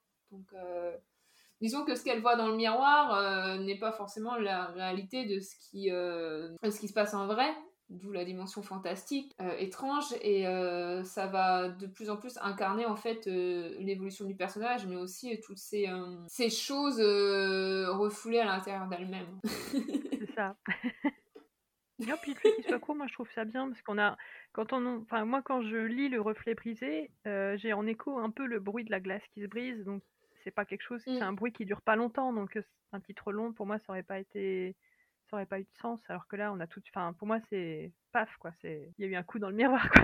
voilà. Donc c'est, ça, pour moi ça va très bien. Et bah ensuite transition parfaite puisque moi j'ai fait une écriture du point de vue de la méchantraine et bah ça tombe bien, toi aussi. Donc ensuite on va parler de ton roman suivant, donc qui s'appelle Bat Queen. oui, donc il y a une réécriture bah, voilà, de la méchante reine. Donc c'est vraiment une coïncidence puisque bah, tu as annoncé ton roman. En fait, le mien était déjà signé, donc euh, il y a vraiment, euh, c'était vraiment le, la coïncidence. Euh, après, le Bad Queen et les trois quarts du roman sont concentrés sur vraiment le, le parcours de la méchante reine avant qu'elle ne devienne la méchante reine. Mmh. On a quand même une réécriture du conte, mais elle est vraiment en dernière partie. Donc on est plus mmh. dans une préquelle, on va dire. Euh, donc euh, voilà, on est dans un univers dark fantasy pour le coup, puisque dans mon roman, euh, là, on n'est pas du tout sur l'historique, on est sur un univers médiéval fantastique. Oui, puis la magie beaucoup plus présente, présente. Que dans le miroir. Voilà, il y a des personnages de mages, de mageresses, il y a des monstres, voilà, c'est et la méchante reine elle-même, enfin qui s'appelle Violaine. Du coup, c'est l'histoire de Violaine en fait, avant qu'elle ne devienne la célèbre méchante reine qu'on connaît plutôt reine sorcière, c'est le terme que j'ai gardé, parce que dans le conte en fait, elle a les deux, soit on l'appelle méchante reine, soit on l'appelle reine sorcière, et pour moi c'était plus la reine sorcière, parce que l'angle de, l'angle que j'ai pris pour le texte c'est assez particulier. Euh, donc on suit l'histoire de Violaine euh, de sa jeunesse bah, jusqu'au moment où elle est couronnée reine, et on va comprendre pourquoi elle est devenue le personnage que l'histoire a retenu, l'histoire avec un grand H, entre guillemets, parce qu'elle-même, elle a des pouvoirs magiques, on le sait dès le début, hein, c'est pas quelque chose de caché. Par contre, elle-même le cache, puisque dans son pays d'origine, la magie n'existe pas, entre guillemets. C'est mmh. seulement plus tard qu'elle va se retrouver dans des royaumes où là, ça existe. Et donc, Bad Queen, en fait, là, bah, là j'ai aussi eu des difficultés à trouver un titre. Et d'ailleurs, quand je l'ai signé, j'étais pas sûre que la maison d'édition le garderait. Et comme on m'en a jamais parlé, donc je supposais que ça allait très bien, en fait, je voulais que le titre, on sache tout de suite que ça allait parler de la méchante reine. Mais bon, en mmh. français, je me disais la méchante reine, enfin méchante reine, ça, enfin voilà, je trouvais que ça sonnait ça pas sonne bien. moins bien, je trouve. En français. C'est ça, euh, Reine sorcière, je crois que ça parle pas non plus tellement à tout le monde. Et Bad Queen, alors on pourrait se dire pourquoi un titre en anglais? Alors là, en fait, euh, dans le roman, j'ai mis beaucoup d'extraits de chansons au début de chaque partie. Le roman est divisé en trois parties avec un épilogue et un, prologue et un épilogue. Et il y a eu pas, j'ai mis pas mal d'extraits de chansons, mais c'est qu'en fait, alors la musique, moi, c'est quelque chose de très important dans mon processus d'écriture. J'ai toujours des playlists pour mes romans. J'ai souvent eu des scènes ou des histoires venues à mon esprit parce que j'écoutais un morceau de musique qui des fois n'a rien à voir, mais c'est comme ça. Enfin, voilà, j'ai un lien avec la musique qui est très important par rapport à mon processus créatif. Et pour Bad Queen, L'histoire de base m'est venue en dehors de la musique, puisque c'est un roman qui, à la base, m'est venu suite à quelque chose de personnel, en fait. parce que sinon, j'avais pas prévu d'écrire écrire sur la méchante reine. C'est parce que j'ai traversé quelque chose qui fait que je me suis voilà, ça m'est le personnage s'est imposé à moi. Mais là, c'était le personnage, c'était le conte, et j'avais pas encore la totalité de l'intrigue. J'avais juste le un thème qui du coup bah, est vers la fin, donc j'en parle pas trop sur les réseaux ni publiquement pour pas spoiler. Euh, mais pas parce que ça me gêne, hein, juste que je veux pas lever trop le voile sur l'intrigue. Et euh, l'intrigue m'est venue euh, quand j'écoutais un album de musique, mais vraiment en fait, c'est vraiment toute l'intrigue m'est venue. J'écoutais un album et du coup pour moi c'était important de mettre des extraits de ces chansons qui sont toutes en anglais du coup, parce que souvent j'écoute des musiques en anglais parce que les musiques en français ça va perturber au contraire mon, flow créatif. Mm. Ça va, ça va pas aller. Pour moi, le titre en anglais me semblait plus représentatif. En plus, il est court, Bad Queen, voilà, c'est court, c'est précis. On sait tout de suite qu'on parle d'une reine et pas forcément d'une gentille. Tout simplement. tout simplement. Donc après, j'ai toujours, bah, comme d'habitude, hein, j'avais des doutes sur est-ce que c'est un bon titre ou pas. Bon, comme mes éditrices ne m'en ont pas parlé, je suppose que c'est bon. Non, non, mais il est, facile à retenir, il est efficace aussi. Euh, il sert tout de suite, bah, enfin, on identifie tout de suite le personnage de qui va être question. Donc on identifie tout de suite la, la, figure de la méchante reine. Donc euh, ouais, pour moi, c'est un bon choix. Hein. C'est vrai qu'à la base, un de mes premiers titres de travail, c'était un extrait de l'épilogue avec la mmh. couleur phare de l'héroïne. Mais euh, je me suis dit après, ça va parler à personne en fait. Mmh, euh, et moi, je voulais qu'on retienne que c'était l'histoire de la méchante reine. Parce que oui, le, les, en fait, les couleurs sont importantes dans l'histoire, mais bon, on retient surtout les couleurs de Blanche-Neige et pas forcément celles de la reine. Donc... ça provoque aussi une, une attente que tu installes aussi dans ton prologue Puisqu'en fait, ton, mm. roman, c'est tout un retour en arrière. Euh. Oui. On découvre Violaine à un, moment de sa vie et elle va raconter son histoire, comment elle en est arrivée là. Et, du coup, tu sais euh, là où son parcours va la mener par rapport à ce prologue, mais aussi par rapport au titre. Et du coup, vu que c'est après qu'elle, bah, comment elle va devenir cette bad mm. queen là? Donc c'est bien, ça, ça, ça instaure ce, sentiment d'attente et ça donne envie aussi de découvrir comment elle va se transformer. quoi. C'était le but. bon, c'est bien oui, bah, oui, oui, c'est réussi. C'est vrai que c'est intéressant d'avoir de qu'on connaisse chacune de nos œuvres, ça permet d'avoir le regard, comme tu disais, euh, de, de lectrice. C'est bien. Merci. Bah alors ensuite, euh, je vais parler donc de Miranda, mm. qui euh, ma novella qui est cette fois publiée au Chat Noir, donc dans la même collection que Sans d'écume. Mm. Euh, Miranda, pour l'histoire, on va être cette fois sur du gothique, fantastique, maison hantée, puisque c'est un huis clos qui se passe dans, une, maison qui a été abandonnée, et la narratrice, donc Miranda, c'est elle qui va hanter euh, ces lieux jusqu'au jour où une nouvelle famille va venir euh, s'installer dans cette maison et Miranda va devoir apprendre à cohabiter avec ses habitants avec plus ou moins de difficultés, mais sachant que parmi euh, nouveaux colocataires, entre guillemets, il y a un jeune homme qui s'appelle Allen qui va très vite la fasciner. voilà. J'en ai parlé dans l'épisode précédent sur le, roman gothique, mais je voulais vraiment travailler le côté voyeurisme euh, des histoires de fantômes en fait. Voilà. Et donc Miranda, dans un premier temps, moi j'avais eu envie de, je l'avais appelé euh, un titre un peu bateau qui s'appelait De l'autre côté, puisque c'est un peu ce qui se passe de l'autre côté de la porte, de l'autre côté du mur, quand Miranda va écouter, et puis aussi de l'autre côté, puisqu'il y a cette question de entre la vie et la mort, l'au-delà. et finalement, je me suis rabattue sur Miranda, tout simplement parce que, bah, vu que encore une fois, la novella est centrée autour de Miranda, c'est tout est lié à elle, c'est elle la narratrice. Bah, ça me paraissait évident que, qu'elle donne son titre au roman, à la même manière qu'un roman comme euh, moi j'avais comme référence euh, Rebecca de Daphné oui. Maurier, où tu vois c'est euh, alors pour le coup dans Rebecca c'est pas du tout la narratrice, mais c'est une présence qui est très forte et qui, est très forte, d'une certaine façon l'histoire bah voilà, je voulais garder, euh, rester sur ce euh, prénom, tu vois, le prénom de l'héroïne pour donner son titre. Et je pensais également à Jane Eyre, par exemple, tu vois, c'est oui, titres de roman. J'étais en train d'y penser. j'allais, j'allais donner un exemple si t'en parlais pas, tu vois. Et je sais, je suis sûre qu'il y en a d'autres aussi dans le même genre, là, qui me viennent pas à l'esprit, mais voilà. J'avoue que j'ai hésité parce que ça me paraissait évident, mais d'un autre côté, un juste Miranda, c'est genre un prénom comme titre et ça dit ça dit pas grand chose non plus tu vois Miranda euh, si t'as pas le, résumé la couverture le contexte euh, ça peut être tout et n'importe quoi j'étais pas vraiment sûre de moi non plus tu vois je sais pas toi ce que tu en mm. penses en tant que lectrice mais euh, ah bah moi Miranda en fait mm. enfin pour moi après comme c'est reste subjectif mais pour moi Miranda c'est un prénom qui sonne un peu un peu ancien mm. et donc du coup déjà pour moi ça mettait déjà dans un contexte passé, euh, donc euh, du coup qu'elle soit un fantôme, ça allait être. Enfin, c'est pas un spoiler puisque on sait assez vite, ça c'est pas. Enfin, j'espère que j'ai pas spoilé, mais pour moi c'est pas un spoiler. Euh, je l'ai évoqué rapidement, donc t'inquiète pas. Voilà. Donc du coup pour c'était logique. Après j'avais aussi, bon ça n'a pas de rapport, mais moi ça me faisait penser à, au personnage de La Tempête de Shakespeare qui s'appelle mmh. Miranda, même s'il n'y a pas trop de rapport, mais, mais pour Miranda ça faisait un côté un petit peu passé, un petit peu fané.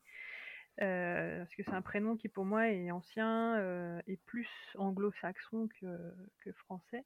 Miranda, c'est un prénom qui m'est venu parce que c'est l'héroïne d'une œuvre que j'aime beaucoup qui s'appelle Picnic à Hanging Rock dont euh, mmh. l'esthétique, euh, pareil, jeune fille euh, dans les années 1900, tout habillée en, robe blanche, dans un peu cette nature, l'élément un peu fantastique qui met mal à l'aise, etc. Vraiment, c'est l'ambiance que je voulais dans Miranda, et j'avais tellement adoré cette œuvre et ce personnage féminin énigmatique que je dis, bon, bah, la mienne, elle s'appellera Miranda. Et comme tu disais, ça correspondait parfaitement à l'époque. Mm. Mais ça me fait rire euh, la référence à la tempête, parce que c'est pas, euh, c'était pas voulu en un premier temps. Dans ma prochaine novella, j'ai un personnage qui s'appelle Ophélia. et, et, du coup, quand je me suis aperçue ça, je dis Ah bah tiens, bah, du coup, un de mes autres prochains projets euh, que j'ai en tête là, bah, elle s'appellera Cordélia, tu vois. Donc je suis restée dedans, je suis allée voir d'autres prénoms. Donc de base, c'était pas du tout voulu, mais c'est un peu un, petit running gag euh, avec moi-même. Oui. Bah, j'ai eu l'honneur et la chance de pouvoir lire justement le projet où il y a Ophélia et j'avais j'étais là faire ah tiens ça, me rappelle. Ouais, bah, pour le coup là c'était ouais, plus voulu puisqu'en plus il y a tout un, la symbolique des, des, fleurs hein, par rapport à ça et donc Ophélia, Ophélia elle, se ah, noie bah, avec des fleurs. Voilà. Ça correspond tout à fait. Mm. Je sais que moi en tant que lectrice j'aime bien euh, euh, repérer des, des, choses. Alors, euh, ça ne m'ennuie pas si je les repère pas, parce que souvent c'est juste des clins d'œil, donc ça n'enlève pas du sens à l'histoire. Mais quand je les repère, je, je sais pas, pour moi ça donne une dimension spéciale au, au livre. Et même des fois, quand j'apprends après coup qu'il y avait des références que j'ai ratées, ça me donne envie de relire le texte à la recherche des indices que je sais plus où est-ce que j'avais lu ça? Non c'était une c'était si bah, c'était l'interview que j'ai faite de toi sur mon blog euh, voilà. Je me rappelle même plus de mes propres interviews que je fais des autres c'est super bravo Magali. Moi c'était dans l'interview que j'avais faite de toi sur le blog il me semble que tu avais dit que tu mettais euh, des petits euh, des tout petits liens ah entre guillemets entre chacun de tes romans et du coup je me suis dit il faudrait que je les relise pour que j'essaye de les, de les euh, c'est surtout chez mes romans Magic Mirror, ouais. Euh, un peu, je sais pas, le Magic Mirror Universe, tu sais. Oui. en, oui, dans la, en fait, quand j'ai euh, écrit la mélodie des limbes, j'avais déjà des idées en tête pour le reflet brisé, par exemple. Et au bout d'un moment, un personnage parle de, de gens qui sont morts et elle cite un personnage qui est mort dans La Belle du Bois perdu, je vais pas citer, et elle cite un personnage qui est mort dans Le Reflet brisé. J'avais pas encore euh, écrit et publié Le Reflet brisé à l'époque, tu vois, donc c'était déjà mm. un clin d'œil. Et euh, oui, et dans Le Reflet brisé, euh, quand Kirsten est enfant, elle manque de mourir, elle a une apparition d'une petite fille aux cheveux blancs. Et c'est très furtif, hein, c'est pas décrit explicitement non plus. Et quand tu as lu la mélodie des limbes, tu comprends mm. ce qu'elle représente, la petite fille aux cheveux blancs. Mais c'est ça. Ça, ça, moi j'aime bien. Mais ça, c'est c'est un truc que moi j'aime bien personnellement. Après, je sais pas si c'est le cas pour tout le monde, mais moi j'adore repérer les. Donc voilà, c'était pour ça, pour, euh, pour euh, le, choix du prénom de Miranda et pourquoi, euh, bah, pourquoi j'en ai fait le titre de la novella. Et je regrette pas, même si des fois je me dis, c'est peut-être pas. Il parvient peut-être pas à attirer forcément le lecteur, il parvient peut-être pas à cerner l'œuvre, le genre, hein, ce qu'on pourrait peut-être attendre d'un titre pour le coup. Pour moi, c'est logique parce que Miranda, bah voilà, c'est toutes ces 120 euh, pages dans la tête de Miranda, donc ça ne hmm. pouvait pas être autrement. Alors, par contre, j'ai envie de dire, après lecture, ce titre-là, il te reste, parce que j'ai remarqué depuis que j'ai lu ta novella, euh, chaque fois maintenant que je vois dans un film, une série ou, ou un bouquin un personnage qui s'appelle Miranda, bah, je pense tout de suite à ton histoire en fait et à ton ah, personnage. Trop bien Il y, a, y, a un lien qui. Donc, euh, tu vois, finalement, euh, c'est quand même un bon titre puisque ça marque qu'on a le personnage qui reste en tête. Après, c'est vrai que c'est un personnage qui marque. Enfin, ça m'a pas marqué aussi fort que Kirsten. C'est pas la même intensité. Mais je me rappelle, j'avais lu d'une traite. Alors, souvent, les, livres de la collection Daphne Grippes, j'essaie de les lire euh, d'une traite. À la limite, je fais des mini-pauses entre deux, euh, des fois, mais vraiment des mini-mini-pauses. J'essaie vraiment de tout lire d'une traite parce que c'est des novellas et souvent, elles se lisent facilement en une soirée. Et je trouve que le texte prend toute son intensité et sa force en le lisant euh, d'une traite. Et mmh. Miranda, je l'avais lu d'une traite et euh, je me rappelle qu'à la fin, j'étais un peu en mode mmh, bon, je crois que Miranda, elle reste un petit peu dans ma tête, ce serait bien qu'elle s'en aille. J'aimerais dormir. tu vois, j'avais elle me hantait encore un petit peu, quoi. C'est c'est pas une histoire qui bah, fait peur, mais on a un sentiment de malaise qui s'attarde un peu, quoi. Euh, bah, alors, imagine l'écrire, quoi. Oui, oui, Moi, je sais que c'était le premier roman que j'écrivais à la première personne et euh, des fois, j'avais du. Parce que Kirsten, tu vois, euh, c'est, euh, ça reste une narration à la troisième personne, et puis il y a des passages où on va suivre euh, Vice. Donc des fois, je pouvais souffler. Et là, Miranda, euh, des fois, c'est dur d'être dans sa tête, quoi, parce qu'en plus, il se passe pas des trucs très joyeux dans sa tête. Euh, donc c'était des fois, j'avais, heureusement que c'est que 120 pages, j'ai pas plus, tu vois. Ah oui, non, mais je comprends. Je, je sais que sans décume, moi, c'est pareil, c'est le premier texte hors euh, nouvelle où j'avais expérimenté plein de trucs, mais euh, c'est le premier texte long où j'écrivais pareil à la première personne du singulier. Et quelque part, je me dis, bah tant mieux que je l'ai écrit qu'en 15 jours, parce que je suis pas sûre que ça aurait été bien que ça reste trop longtemps euh, en train de mariner en moi, et euh, sans mauvais jeu de mots. Et en plus, c'est un texte que j'ai aussi écrit, c'était une période où j'avais énormément d'angoisse, et euh, c'était une façon pour moi un peu d'exorciser tout ça. Et euh, il fallait pas non plus que ça dure trop longtemps, parce que voilà. ça nous apprendra à créer des personnages torturés aussi.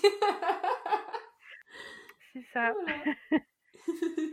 Et je sais que bah, Bad Queen, euh, c'est le seul roman de tous ceux que j'ai écrits, parce que souvent tous ceux que j'écris, en général, l'histoire va me hanter jusqu'à ce que j'ai mis un point final à la rédaction, et après c'est bon, les personnages me lâchent. Euh, Bad Queen, Violaine et Kiaran, euh, mais ils étaient toujours là, mais des mois après, et c'était encore très fort dans ma tête, alors j'avais fini le roman, et euh, ça a duré très longtemps, et c'était euh, très fort. Alors est-ce que c'est le côté, au fait, que c'était un roman à la base que j'ai écrit euh, enfin, de façon personnelle, je sais pas, mais c'était intense aussi. Oh là là. Là, ça, ça, ça se ressent aussi. tu le ressens généralement, toi, en te- lecteur, quand, quand l'auteur il met ses tripes presque, tu vois? Mm. Ça se sent. Ouais. bon, voilà, moi j'ai fini pour Miranda. Est-ce que tu veux qu'on passe à, à ton dernier roman paru pour l'instant? Donc, euh, Oui. Qui est d'ailleurs mon petit chouchou, parce que j'ai eu un gros coup de cœur celui-ci.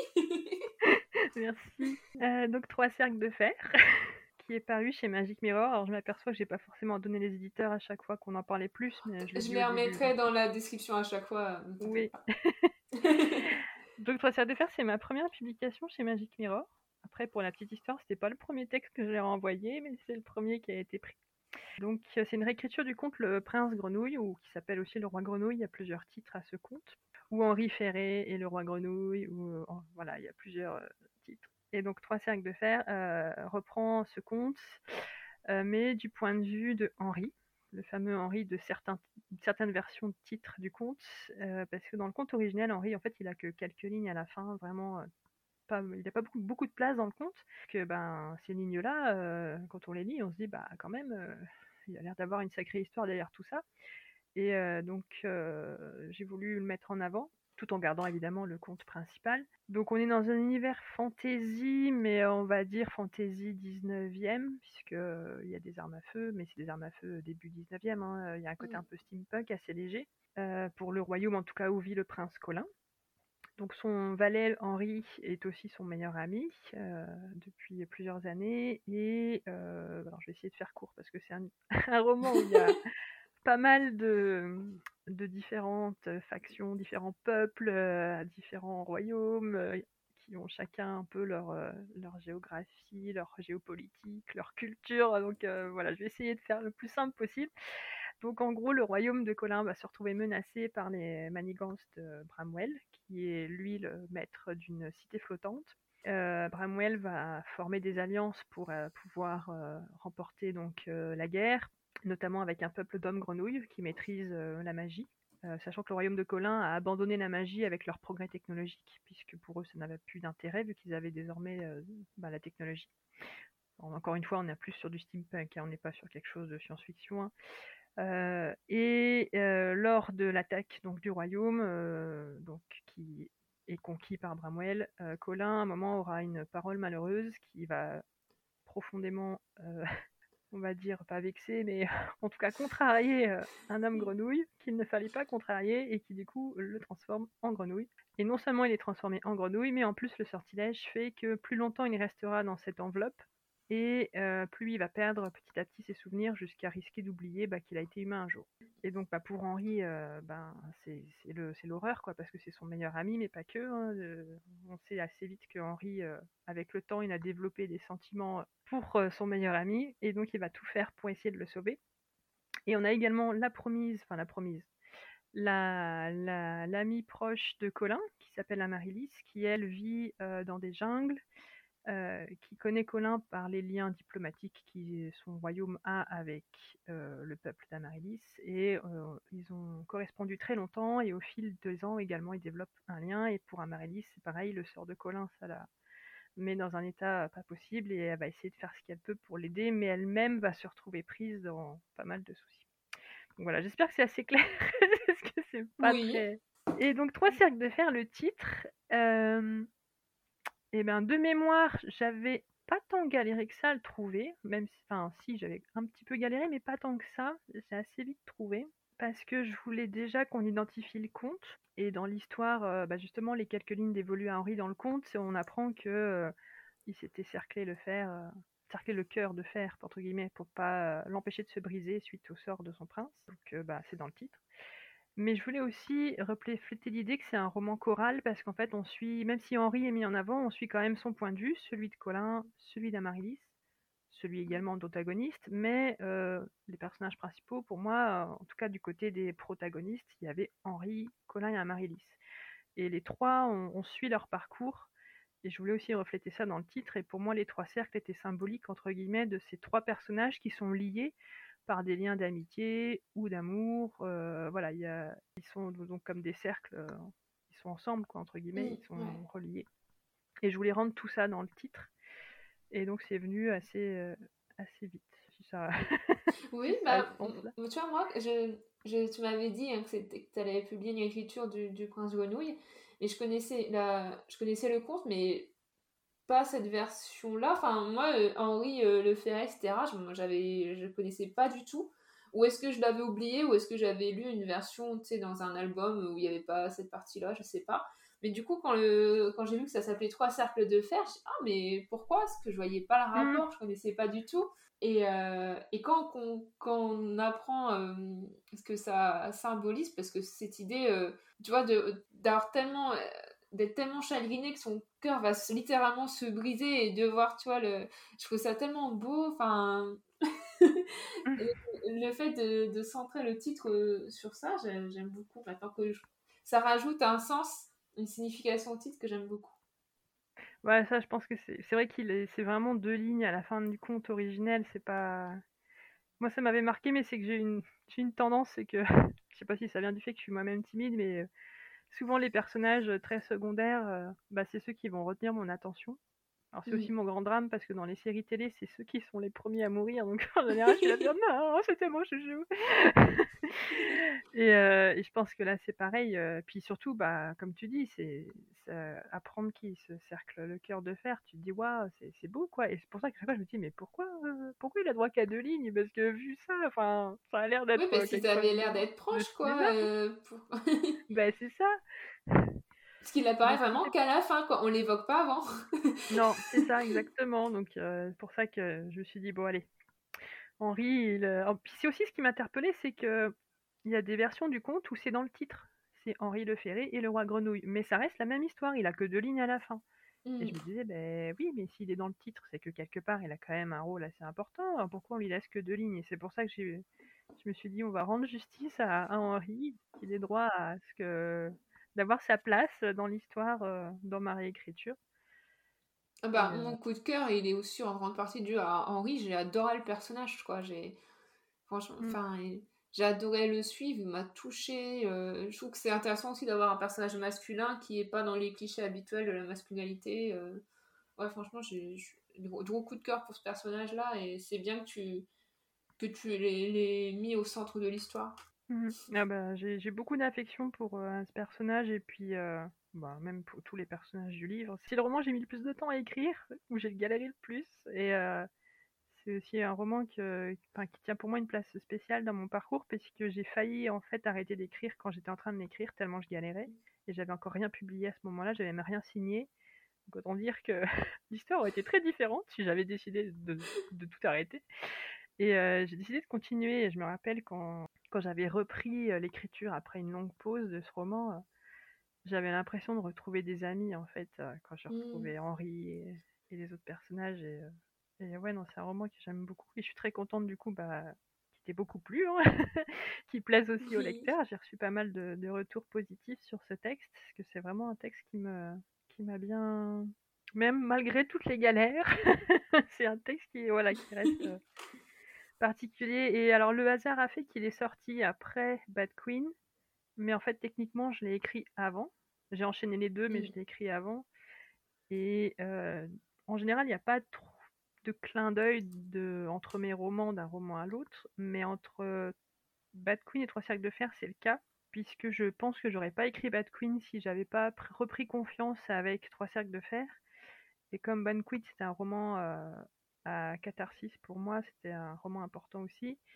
Du coup, il y a un petit clin d'œil, il y a un passage dans Bad Queen où il tombe sur une grenouille ensorcelée. C'était mon petit, mon petit clin d'œil, entre oh, guillemets, pour euh, trois sacs de fer en fait pour euh, parce que pour moi euh, le Bad Queen n'aurait pas existé sans trois sacs de fer tout bêtement ah, c'est une belle histoire quand tu voilà. quand tu découvres voilà, les coulisses derrière ah, bah, je suis contente que tu pas abandonné c'est sûr ben moi aussi figure-toi rétrospectivement je me dis heureusement que j'ai que j'ai pas après c'est que je suis bien entourée aussi hein, c'est voilà j'ai des personnes enfin voilà j'ai mon mari qui m'a aidé j'ai Cécile Duquesne que j'avais engagée comme coach qui m'a aussi aider à remettre le pied à l'étrier, mes amis, ma famille, enfin voilà, c'est. On est un peu sorti du titre, mais. mais bon, bah c'est bien d'avoir, je pense que c'est lié à l'histoire d'un roman, c'est lié à l'histoire de oui. ce titre, hein, donc euh. Bah, pour terminer, euh, je voulais parler de alors, mon cinquième roman qui, a, au jour où on enregistre le podcast, n'est pas encore paru. Mm. qui sortira en 2024, normalement, aux éditions du Chat Noir, qui est aussi donc, euh, une novella encore. Et euh, donc, euh, si vous suivez sur les réseaux sociaux, vous en avez peut-être déjà entendu parler sous le nom de code Projet Immortel. Et donc, bah, son mhm. titre, c'est euh, Sous un carré d'immortel. Je pense qu'à l'heure où il est diffusé, le podcast, je ne sais pas si ça sera encore. L'annonce aura été faite officiellement ou pas, donc c'est à tombe, mais les auditeurs, ils l'ont en avant-première, là, je sais pas. Mhm. Peut-être. Moi, je le connaissais déjà, mais. voilà, parce que, voilà, vous avez une de mes bêta lectrices présente. Et donc, sous un carré immortel. Alors, immortel, pour ceux qui ne savent pas, c'est le nom d'une fleur. Hein. C'est pas, euh, je sais pas, euh, les gens de l'Académie française. Hein. je sais pas quoi. donc, voilà, sous un carré immortel, en français, le, carré de, fleurs sont des, fleurs jaunes. Voilà. La thématique, c'est euh, Première Guerre mondiale, mais l'après-guerre, euh, sur les, euh, les soldats disparus pendant la guerre et la difficulté de faire son deuil quand on a perdu des proches à la guerre et surtout si on n'a pas retrouvé les corps. Voilà. Le titre du roman, je il m'a semblé évident parce qu'en fait, je l'ai choisi par rapport à une œuvre qui m'avait. bah c'est une des œuvres qui m'a inspiré le roman. Je crois que tu l'avais lu, je crois, puisque c'est elle est en citation au début de la novella. C'est euh, alors si j'ai pas, c'est le château de ma mère de Marcel Pagnol. Parce qu'en fait, à la fin du château de ma mère de Marcel Pagnol que j'ai découvert très très tôt, hein, c'est une de mes lectures d'enfance que j'avais adoré. Il y a tout un passage à la fin sur euh, euh, la fin de la fin de l'enfance, la fin de l'innocence en fait. oui. tout ce tout ce roman sur les vacances de Marcel lorsqu'il était enfant dans la garrigue, etc. avec sa mère, son frère et du coup son meilleur ami Lily. Et à la fin du mmh. roman, ça m'a tellement marqué parce qu'on a vraiment bah, le chapitre où bah, c'est la fin des beaux jours puisque il, mmh. Il enchaîne. Hein. il parle de la mort de sa mère il parle de la mort de son frère Paul et il parle de la mort de, euh, donc de Lily, son meilleur ami, euh, qui est mort très jeune puisqu'il est mort pendant la Première Guerre mondiale. Et il y a, y a, ce passage qui vraiment, c'est tu vois, c'est le genre de, citation qui m'a marqué quand je l'ai lu, je devais avoir 10 ans, et qui m'a marqué jusqu'à ce que bah, 15 ans après, j'en écrive un roman à partir de ça. Tu vois, ce genre de phrase-là qui te marque tellement où il explique donc, euh, voilà, mon, cher Lily euh, ne n'accompagna pas euh, mon frère au cimetière puisqu'il attendait déjà, voilà, il était sous un carré d'immortel, voilà. Et cette image-là, elle m'a, je trouvée tellement poignante, tellement sublime, et que quand j'ai écrit un, roman sur bah, des, ces garçons partis pendant la Première Guerre mondiale et qui sont morts comme Lily, bah, je me dis, bon, bah, automatiquement, euh, ça sera le titre de mon roman, voilà, Sous un carré d'immortel. C'est pas la seule euh, œuvre qui m'inspirait, il y a également euh, Le Grand Maulne, qui m'a beaucoup inspiré, Maurice, Un balcon en forêt, voilà, ce genre d'œuvres qui m'ont beaucoup inspiré par rapport à l'écriture de cette novella. C'était déjà là presque avant que je, pose le premier mot sur le papier, tu vois. Et donc, euh, dans, tout le, dans toute la novella, on l'a évoqué tout à l'heure avec le personnage d'Ophélia, mais il y a toute une symbolique autour des fleurs, que ce soit euh, mm. les immortels, puisque déjà, euh, dans, la, dans la, symbolique de, des fleurs et du langage des fleurs, les immortels, c'est tout ce qui va persister après la mort, et je trouve ça logique, en fait, d'associer ça à la thématique du roman sur ah le deuil. Carrément. Et puis, euh, alors moi, c'est une citation que, enfin, je connaissais, que Marcel Pagnol, bah, c'est pareil, je l'ai lu quand j'étais enfant. Et je l'ai, d'ailleurs, je l'ai toujours, hein, mon livre de l'époque. Et euh, je l'avais lu parce que j'avais vu les films. J'ai les images qui sont toujours là dans ma tête et la voix aussi du narrateur. Mmh.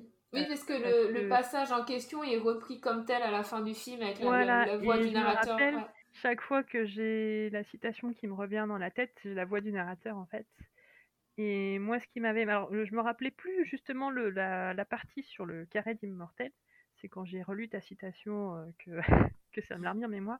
Mais je me rappelais très bien ce que ça m'avait marqué, la toute dernière phrase de ce passage. Euh, alors, je suis désolée, j'ai pas la formulation exacte là de tête, mais c'est quand il dit qu'il est tombé sur des fleurs dont il ne connaissait même pas le nom. Alors que Lily, c'était le personnage qui a tout appris un peu à Marcel sur la nature, euh, sur. Mais ça, mais ça m'avait. Oh J'étais là, mais oh, ça m'avait. Ah bah, rien que d'en parler, j'ai la gorge qui se noue. c'est vraiment, c'est un des passages de roman, quand je le lis, je, je fonds en larmes, euh, que ce soit la, première ou la centième fois, tu vois.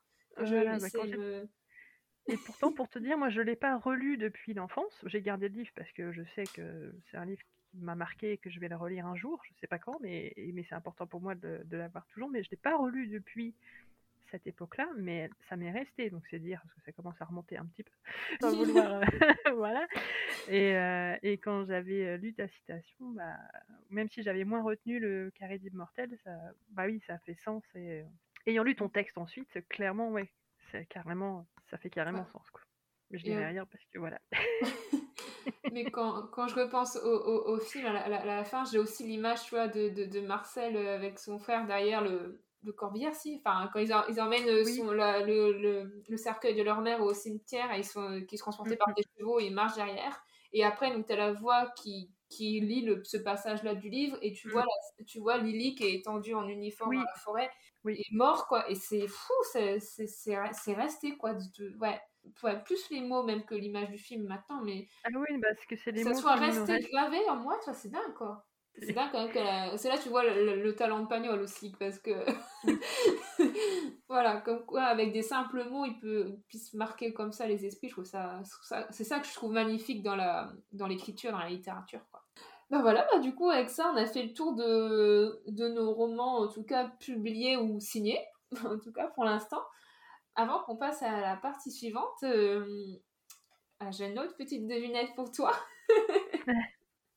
Alors celui-là, je ne sais pas si tu l'as lu, parce que personnellement, moi, je ne l'ai pas lu non plus, mais il y a eu une adaptation en film qui est très très connue. C'est un roman américain qui a été écrit par une femme qui est sorti dans les années 30 et le film est sorti euh, peu de temps après le roman. Voilà. Alors, le titre de travail de ce classique américain, c'est Demain est un autre jour. Et autant, autant ouais. le vent. ouais. C'est la, c'est la phrase de. C'est la réplique finale ouais, du film. Voilà. de C'est la, la dernière phrase que prononce Scarlett O'Hara à la toute fin euh, bah, du film, sur du roman aussi, j'imagine. J'ai jamais lu le roman, je connais que le Alors, j'ai pas lu le roman non plus, moi j'ai vu le film.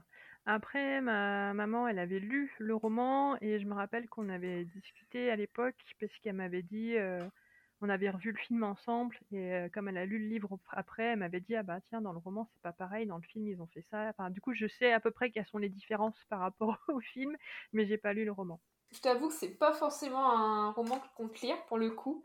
Comme euh, mm. c'est le genre de film, euh, enfin moi j'avais vu ce que ma mère le, regardait souvent, mais en grandissant. et quand tu découvres la guerre de sécession et le fait que Léo Scarlett, etc., sont du côté des, des, du sud, Bon, euh, disons que c'est pas trop dans mes idéaux de, de, voir le côté un peu. Euh, on va bah, glamouriser euh, le vieux sud, l'esclavage, etc. Quoi. c'est pas une œuvre sur laquelle j'ai Alors, il y a cet aspect-là, effectivement. Il y a cet aspect-là. Puis moi, il y a un autre aspect. Quand j'ai revu le film, que j'étais jeune adulte, enfin, je devais avoir dans les 25 ans quand je l'ai revu à nouveau, j'ai fait, ouais, quand même, la relation là entre Scarlett et Red Butler. Ah hmm. oui, on me l'avait vendu comme une des plus belles histoires d'amour. J'ai eu ça chez mes. Oh excusez-moi, euh, vous avez une, une, notion de l'amour bizarre, quoi. Enfin... Mais non, non, c'est. Ah, je me rappelle, j'étais là faire OK. Bon, je l'ai revu, bah voilà, je ne lirai pas et je pense pas que je le reverrai. Entre demain et un autre jour et autant n'importe le vent, c'est lequel que tu préfères? Eh ben, J'aurais du mal parce que, tu vois, pour moi, les deux sont bien, mais on est tellement habitué à autant n'importe le vent. Ouais, c'est dur d'être pas biaisé par rapport au titre qui est resté. Demain est un autre jour, ça marche aussi parce que c'est à peu près la même longueur. Mmh. C'est la même longueur et c'est une réplique phare, euh, donc euh, ça correspond. Puis ça correspond tellement au personnage de, Scarlett qui va toujours se relever à, chaque fois qu'elle va vivre la guerre, la ruine, etc. L'abandon, voilà. Mmh. Elle parvient toujours à se relever. Quoi. Mais je suis allée voir un peu euh, pourquoi finalement le choix d'Autant n'importe le vent, donc Gone with the Wind. The wind. Et alors, ça vient d'un poème de Ernest Dawson. Alors, je vais pas dire le titre du poème, je le mettrai en description parce qu'en fait, c'est un titre. On parlait de titre à rallonge qu'il faut pas. C'est un titre à rallonge en latin. Ah oui, d'accord. Et en fait, c'est une des premières, euh, un des premiers vers. Euh, il y a cette idée de Gone with the Wind. Ça inspire d'un des vers de ce poème. Et, euh, et c'est parce que ça, ça, symbolise en fait tout ce qui est emporté par le vent. C'est, bah, ça va être la fin de, de, cette de l'enfance de Scarlett et de la vie rêvée dans, dans, les États sudistes, dans le fameux vieux sud. On parle quand même de, du regret d'une vie où on, se reposait sur l'esclavage des personnes noires quand même. Donc on va éviter de... Enfin voilà, moi je regrette pas trop cette époque. Ouais, non, non, mais ça, je suis tout à fait d'accord, c'est pas du tout. Euh, j'ai galéré à trouver des, des, euh, des, des, anciens titres de, de classiques euh, euh, célèbres, etc., où il y avait des choses intéressantes à dire. C'est pour ça que bon, j'ai dit, bon, autant n'importe le vent, je trouvais intéressant de, le choix quand même. Donc pendant qu'on a qu'on est revenu sur nos écrits à nous, on va parler d'écrits d'autres auteurs. Puisque pour cet épisode, on a choisi de présenter chacune trois titres d'œuvres et expliquer notre choix. Donc, euh, qu'est-ce qui nous a plu dans, dans ces titres? Euh, Est-ce qu'ils nous ont interpellés? Euh, en, quoi ils sont efficaces selon nous? Donc, on va parler du, du, du titre vraiment en lui-même et non du roman dans son ensemble. par exemple, on ne va pas forcément évoquer l'intrigue, je sais pas, on verra tes choix, mais mm. on peut on peut très bien parler peut-être d'un roman qu'on n'a pas trop aimé ou qu'on n'a pas lu, mais si le titre a déjà suffi à nous interpeller, euh, même si on ne l'a pas lu, c'est qu'il y a des choses à dire déjà sur le titre. Voilà. Donc on est vraiment centré sur le titre. Je te laisse donc l'honneur de, de commencer.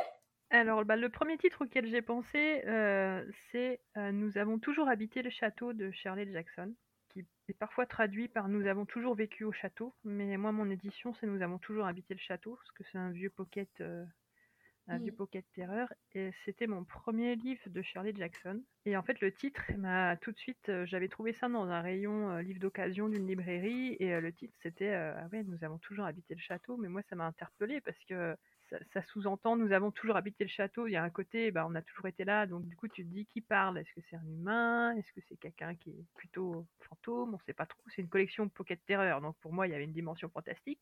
Et euh, le côté nous avons toujours habité le château. Et ça donne implicitement, tu te dis est-ce que ça va s'arrêter? Mais si oui, qu'est-ce qui s'est passé? Enfin voilà, tout de suite j'étais en train de me dire j'ai envie de savoir l'histoire. Et euh, du coup j'avais pris le roman et c'est le premier que j'ai lu de Shirley Jackson.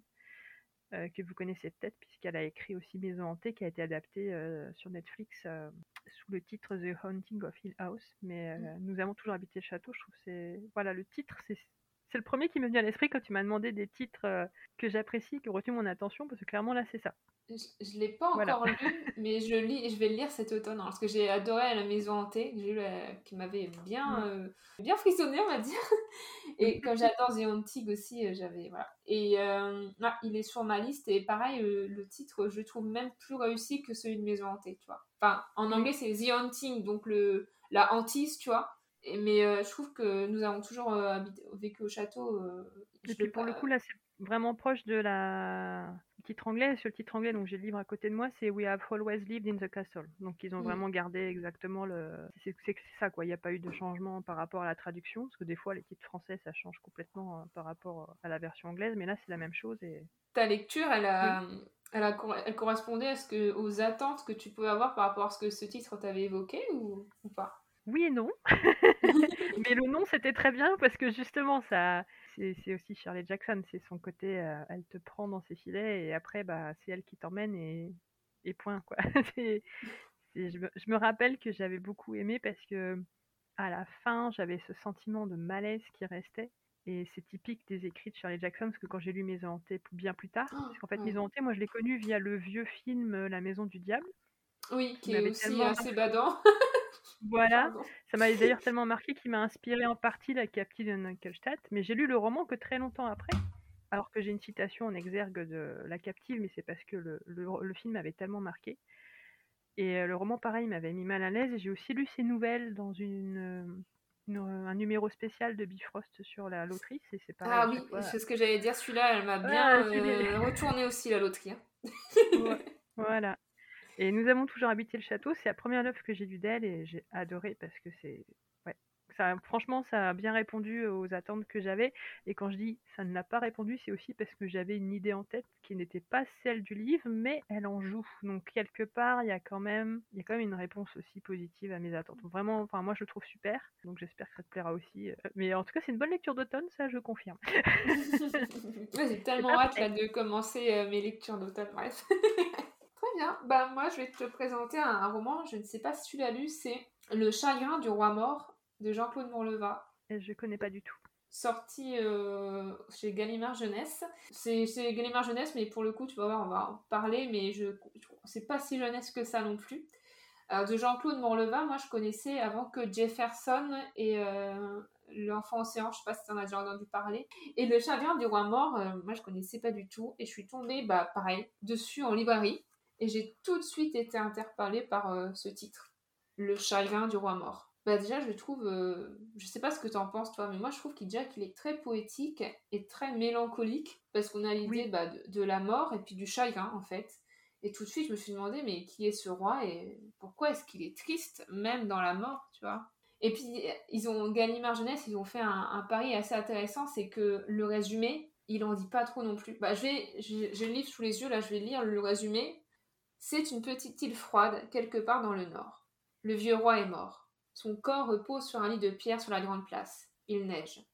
Il sera question de séparation, de guerre, de trois ciels différents, d'un premier amour. Il y aura une prophétie, des êtres qui se perdent dans l'immensité, une sorcière qui mange des têtes d'or. Point. C'est tout. Ça ne respire pas la joie de vivre. Ah Là, c'est oui, l'impression qui me vient. Et en fait, je me dis, mais en fait, ça euh, nous donne des éléments qu'il y dans l'histoire, mais pas, euh, pas qui sont vraiment les personnages. Est-ce que ça va être ce roi mort ou pas, tu vois Qu'est- Qu'est-ce qui va se passer, etc. Et ça m'a vraiment intriguée. Alors là, j'ai parlé du, du résumé, mais même sans résumé, je crois que le chagrin du roi mort, ça me ça m'avait tout de suite interpellée. Du coup, j'ai pris le roman, j'ai commencé à lire les, premières lignes, et du coup, ouais, dans le premier chapitre, on est vraiment à la mort de ce roi, du royaume, du pays où se passe l'histoire. Donc, tu as son corps qui repose au milieu de la place, et il y a tous les habitants qui viennent, euh, pendant l'hiver, ils viennent lui rendre hommage, etc. Mais ça va être un peu, ce roi, il apparaît qu'au début, tu vois, il est déjà mort, et c'est un peu sa mort qui va causer tout, un peu comme au début de Game of Thrones, pour ceux qui ont lu les livres ou ont vu, ont vu Mm. la série, tu sais, il y a la mort d'un personnage qui va créer Oui. des problèmes par rapport à la succession, etc. Et c'est un peu ça, tu vois. Et pourquoi je considère que c'est pas vraiment euh, jeunesse, d'ailleurs, tu l'as un peu compris au résumé, Oui, c'est pas très joyeux. En fait, c'est pour moi, c'est il y a quelque chose de limite, ouais, une tragédie. Et ça, je crois qu'on le ressent déjà dans le titre ah oui. puisqu'on va, par- on va partir sur l'histoire tu vois, d'un, d'un amour presque impossible qui va naître dans la- l'adversité. On va avoir deux frères qui sont séparés quand ils sont enfants, qui vont devenir ennemis pendant la guerre, des choses comme ça. Puis il y a aussi un aspect vraiment conte et légende, puisqu'on a cette, cette histoire, c'est sor- cette sorcière, donc il y a vraiment un personnage de sorcière très, très intéressant. Euh, je lis ce titre, je pense tout de suite mélancolie, tragédie, conte et légende, mais c'est le mix parfait pour moi. Tu commences à me connaître, je pense que tu vois très et pourquoi j'ai choisi ce titre aussi? Parce que, outre tout ce que j'ai ressenti, bah le, en fait, c'est vraiment le titre d'un roman ce titre, quand je l'ai lu, il évoquait déjà toutes les émotions que j'ai ensuite ressenties dans ma lecture. C'est-à-dire que tout ça, c'est ce que j'ai pensé, que j'ai ressenti en lisant le titre en librairie, et c'est tout ce que j'ai retrouvé dans le roman. Et je trouve ça super bien fait, quoi. Si ça tombe, euh, les auditeurs, ils ont entendu le chagrin du roi mort, ça leur a rien fait évoquer du tout, ça leur a rien fait ressentir, je sais pas. Mais moi, ça a tellement matché, quoi, et j'ai eu un coup de cœur pour cette lecture. Ensuite, tu avais un autre livre à nous présenter, du coup? Oui, alors quand je t'avais donné le titre, euh, je l'avais pas encore lu, mais en fait, je l'ai lu entre-temps. C'est euh, Le Respire de Sinclair Hachi, qui est paru euh, bah, dans la collection Ethnie Grip au Chanois. Alors, il est sorti au mois d'août de l'année dernière, si je me trompe pas. Et dès l'annonce de sa sortie, en fait, le titre m'a interpellée. Parce que, alors, c'est le Respire, mais sans E, R-E-S-P-I-R. Et, et ça m'a interpellée justement parce que du coup, c'est dit le Respire comme si on parlait d'une créature. Et il y a le côté respire, respiration. Donc on se demande un petit peu. Enfin, moi, j'étais en train de me dire qu'est-ce que c'est? C'est quoi le respire? À quoi ça correspond? Et ça me. Tout de suite, j'étais là à me dire ça me, ça me titille. Alors, le titre en lui-même, pourtant, il a l'air tout simple. C'est juste le respire. On pourrait se dire bah, pourquoi ça parle, mais c'est justement le fait que ce soit le respire sans eux qui implique, qui implique bah, du coup que c'est, ça sous-entend qu'on parle d'une créature. Enfin, en tout cas, pour moi, hein, c'est comme ça que j'interprétais le titre. Et dans le même temps, euh, bah, Respire, j'avais jamais entendu parler de ça, c'est pas un vampire, enfin même si ça rime pareil, c'est pas un loup-garou, c'est pas un fantôme, mais du coup, ça, ça donne l'impression quand même d'une créature surnaturelle. Et j'avais vraiment envie de savoir ce qu'il en, ce qu'il en était. C'est pour ça que pour moi, le titre marchait, même s'il avait l'air très simple. C'était juste ce petit mot bah, qui tout de suite euh, donnait le ton, entre guillemets. Parce que c'est pas un mot que tu vas retrouver, enfin pas utiliser comme ça en tout cas. C'est vraiment le fait de, de l'utiliser de cette façon, de le détourner un peu pour en faire quelque chose d'autre, ça, ça, marche très bien. Mm, Et mm. si, si je dis pas de bêtises, il n'y a pas un peu un côté... Euh, le respire, c'est pas euh, c'est le titre du, de la novella, mais il n'y a pas un personnage qui donne le, le, respire comme titre à sa propre œuvre à l'intérieur même de l'œuvre en mode mise en abîme. Il n'y a pas ça ou si, si, si. Parce que ça fait quand ça faire un an que j'ai lu au moins, mais. Alors moi je l'ai lu, je l'ai encore sous la main, mais je l'ai emprunté à la bibliothèque, mais je l'ai encore sous la main. Et euh, oui, c'est ça. Aussi une mise en abîme, effectivement, il y a un, un livre qui s'appelle Le Respire dans le livre qui s'appelle Le Respire. voilà. J'avais dit qu'on reviendrait peut-être pas sur l'intrigue, mais moi, sans trop spoiler, parce que c'est une novella et c'est vraiment euh, le genre d'histoire qu'il faut découvrir presque à l'aveugle. Mais j'ai mm. adoré que ça soit pour le côté vraiment déstabilisant hein, de l'histoire qui m'a mis mal à l'aise plusieurs fois, mais surtout la plume de l'auteur qui est sublime. ah non, c'est super bien écrit. Mais oui, effectivement, il y a un côté, euh, ça donne un certain malaise. C'est pour ça que je suis contente d'avoir attendu d'être. Euh, non, oui. Oui, c'est voilà, pareil, c'est pas une lecture, euh, c'est pas une lecture joyeuse, ça non plus. non, non, non, vraiment pas. clairement, je recommande pas de le lire si on n'est pas bien, parce que je pense pas que ça, et en fait, il arrive avec sa plume, il arrive à sublimer ce qui est laid et dérangeant. Ben, moi, ça m'a rappelé euh, Baudelaire et. Euh, moi aussi. En fait, ça m'a même donné envie de lire. Moi, ça m'a vraiment rappelé. Je crois que je l'avais fait la comparaison d'ailleurs dans ma chronique. Pour moi, c'est comme du Baudelaire en fait. Ouais, c'est ce qu'on appelle le romantisme noir en fait. C'est vraiment. Euh, moi, j'ai tout de suite pensé. C'est la façon de rendre esthétique, beau, quelque chose qui est plutôt macabre et pas forcément attrayant de, de premier abord. D'où le côté d'ailleurs le malaise qui se crée. Mais la plume, elle est, mm. elle est super. Ensuite, moi, je voulais te présenter un, un roman. Cette fois, c'est pas de l'imaginaire. C'est un des rares romans de, qui est pas dans l'imaginaire que j'ai lu, pour te dire. C'est un roman qui, a été, euh, qui est assez connu parce qu'il a eu le prix Goncourt il y a 10 ans, en 2013. C'est Au revoir là-haut de Pierre Lemaître. Je sais mm. pas si tu l'as lu ou pas. Alors, je l'ai pas lu. Après, je le connais bien parce que c'est un des romans les plus demandés à la bibliothèque municipale. Donc, euh, donc, euh, je l'ai beaucoup dépassé. Je, vois un petit peu de quoi ça parle, mais euh, je ne l'ai mmh. pas lu. Bah, du coup, là, pour expliquer pourquoi j'adore le titre, faut que je parle de l'histoire, justement. Donc, on va voir là-haut, bah, ça, ça parle en fait bah, aussi de l'après-guerre, de la Première Guerre mondiale, surtout des, des soldats qui sont revenus du front blessés, traumatisés. On va suivre un des personnages qui a une gueule cassée, donc il est complètement voilà, défiguré et euh, comment ils vont devoir euh, eh bien, survivre après la guerre? Parce qu'ils sont un peu abandonnés par le système. Ok, ils ont survécu, ils sont venus, mais maintenant comment on fait pour survivre après, pour retrouver un emploi, euh, pour financer bah, la morphine, pour continuer à vivre avec la douleur, etc. Et du coup, on va suivre deux de ces poilus qui vont élaborer une, arnaque au monument aux morts, parce que l'un d'eux dessine très bien, pour pouvoir bah, survivre en fait. J'en dis pas plus, voilà. Mais pourquoi, pourquoi le titre, je le trouve vraiment intelligent? Parce que quand, quand tu commences la lecture, au début du roman, il y a, alors je sais pas comment ça s'appelle, mais tu sais, ces, citations que nous aussi on met au début de nos romans, quand euh, mm. met une citation d'une autre œuvre, une chanson, etc. Et là, la citation, en fait, euh, euh, elle est tirée donc de la dernière lettre qu'a écrit un, soldat qui s'appelait Jean Blanchard à sa femme. Et il a terminé sa, sa lettre en écrivant Au revoir là-haut, ma chère épouse. Donc on comprend que c'est Au revoir là-haut qui a donné ce titre au roman, donc en mode Au revoir, on se reverra bah, après la mort au paradis, quoi. Vu que c'est la mm. dernière lettre qu'il a écrite, parce que ce soldat, Jean Blanchard, il est mort en 1914.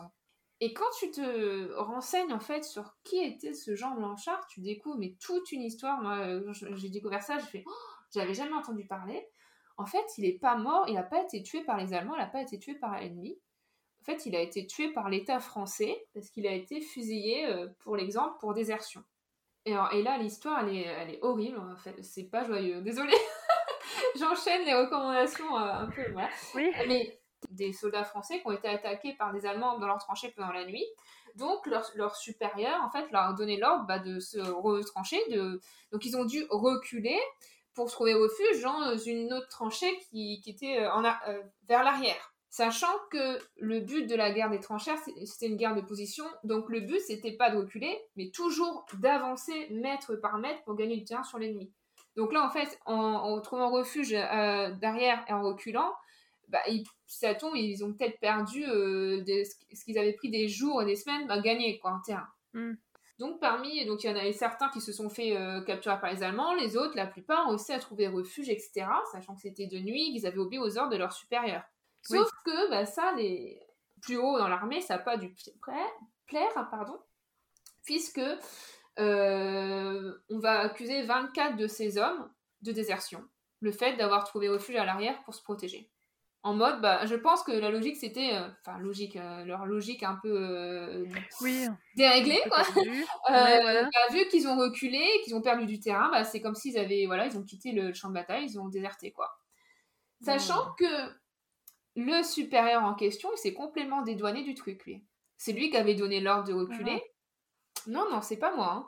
Donc parmi ces 24 accusés, on va en tirer 6 au sort et ils ont été fusillés pour l'exemple. Oh. Et ça, je trouve l'histoire, mais... Horrible. Donc, et parmi, parmi ces, donc, ces 6, il y avait Jean Blanchard. Donc la dernière nuit, euh, avant de, de, fusiller au matin, il a écrit cette fameuse lettre à sa femme qu'il a terminée par Au revoir là-haut. Et euh, ils ont été réhabilités dans les années 20, euh, ces 6 fusillés pour l'exemple.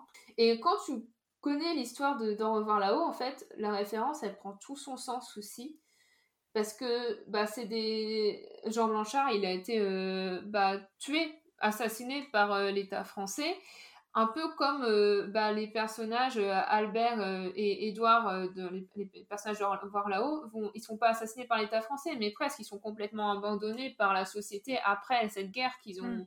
Tout ce qui est les souffrances qu'ils ont fait Édouard il est complètement défiguré etc donc le fait que Edouard et Albert essayent de prendre une revanche sur la vie, sur ça, sur la société, avec les arnaques qui vont mener, pas par, euh, par pure escroquerie, mais pour survivre, il y a ça.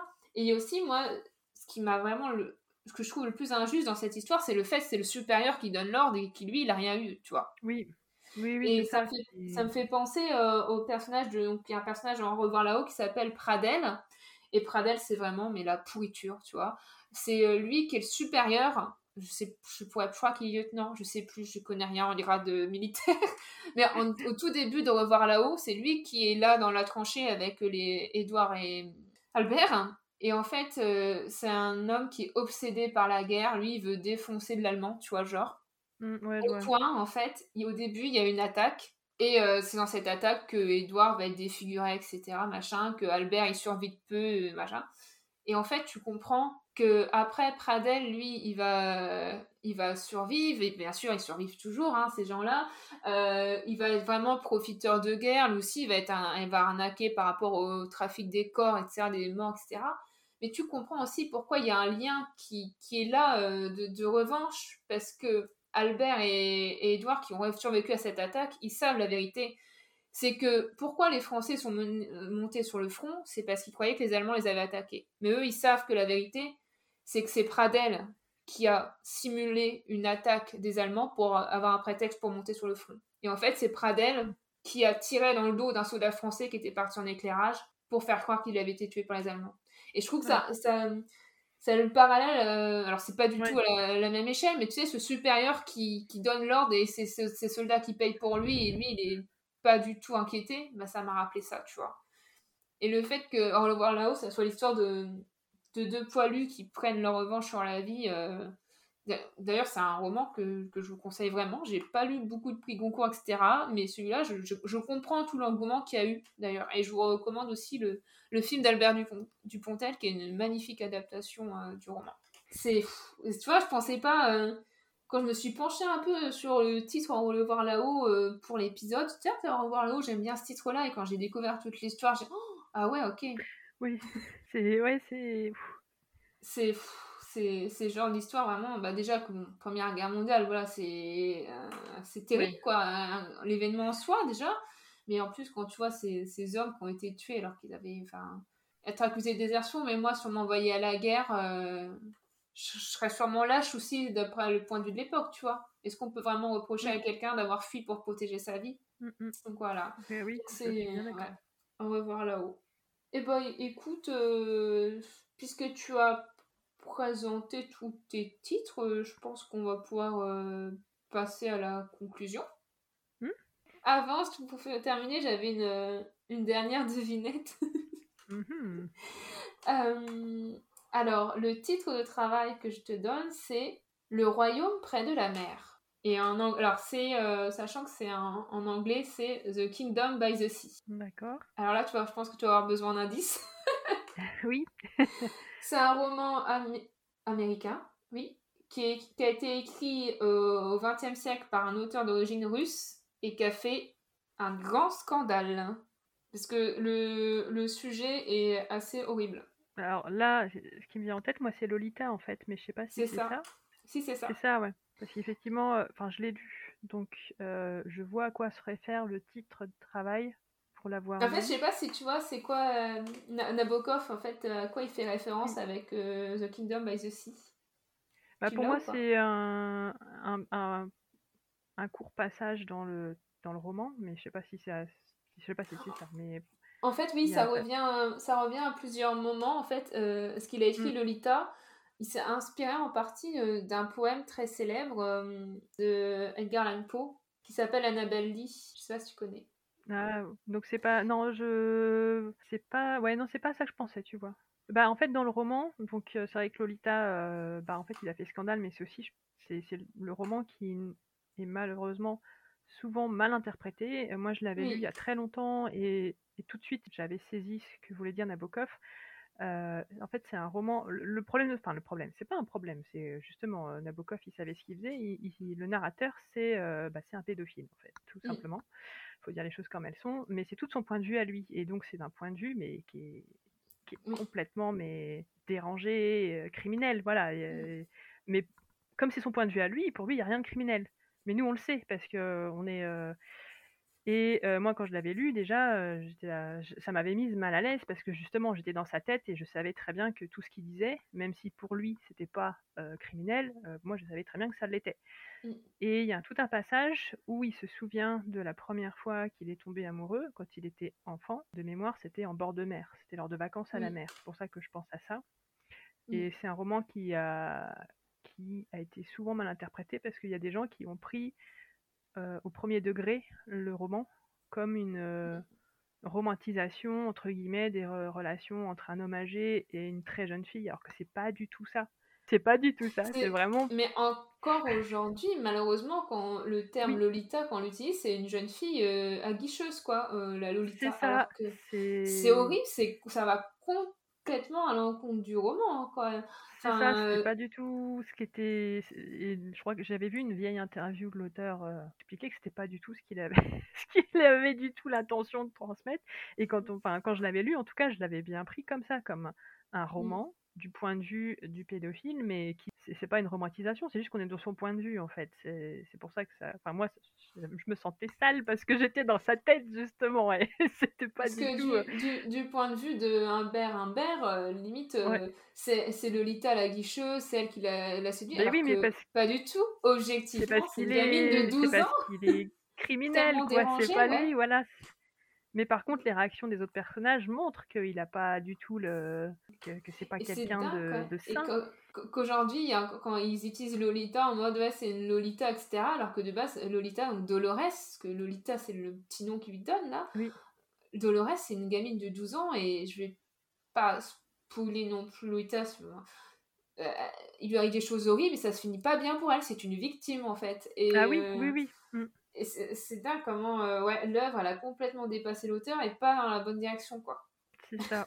pour, pour revenir au choix du titre, en effet, ça fait, il y a plein de références en fait à ce poème de Poe, euh, notamment euh, donc le fameux passage dont tu te souviens, puisque Humbert Humbert, il se souvient justement de d'une jeune fille qui était tombée amoureuse quand elle était jeune, jeune garçon, Mmh.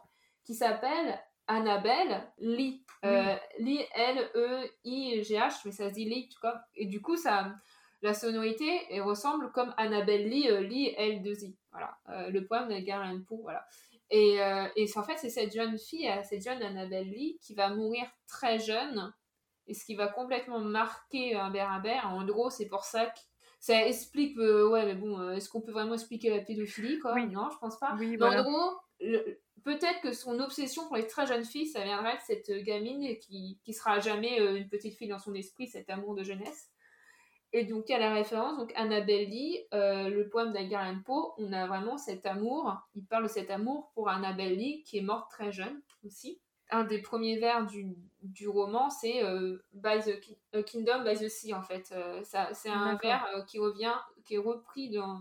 Si vous aimez bien Edgar Allan Poe, c'est une de ses œuvres les plus connues et c'est un très beau poème. Donc voilà, donc euh, il s'est en partie inspiré de, de ce poème pour euh, l'histoire de, de Lolita, d'où le titre de travail. Ouais. Bah, je- Tu vois, je connaissais pas cette anecdote. euh. Bah, c'est pour ça que je trouvais ça intéressant de, Ouais. de revenir sur les titres de les anciens titres de, de romans célèbres pour voir un peu Mm. aussi euh, comment les auteurs ils ont les premières idées des auteurs, euh, l'origine un peu des romans, tu vois. J'aimerais savoir, euh, est-ce que, tu, est-ce que tu acceptes de nous parler de, de tes actualités, euh, pourquoi pas de, de tes futurs projets? Bah oui, après, je sais pas si je peux donner les titres. Euh, J'avais donné, bah là je travaille, bah il y a le tome 3 de Berenice Libretti où du coup j'ai donné le titre euh, qui faut m'avance lentement mais sûrement comme c'est le tome final de la trilogie, euh, j'avoue je préfère prendre le temps parce que je vais être sûre de faire les choses bien vu que c'est la dernière euh, aventure de Bérénice. Et en parallèle, Mhm. là, je travaille sur une novella fantastique, voilà, qui parle entre autres de troubles du sommeil.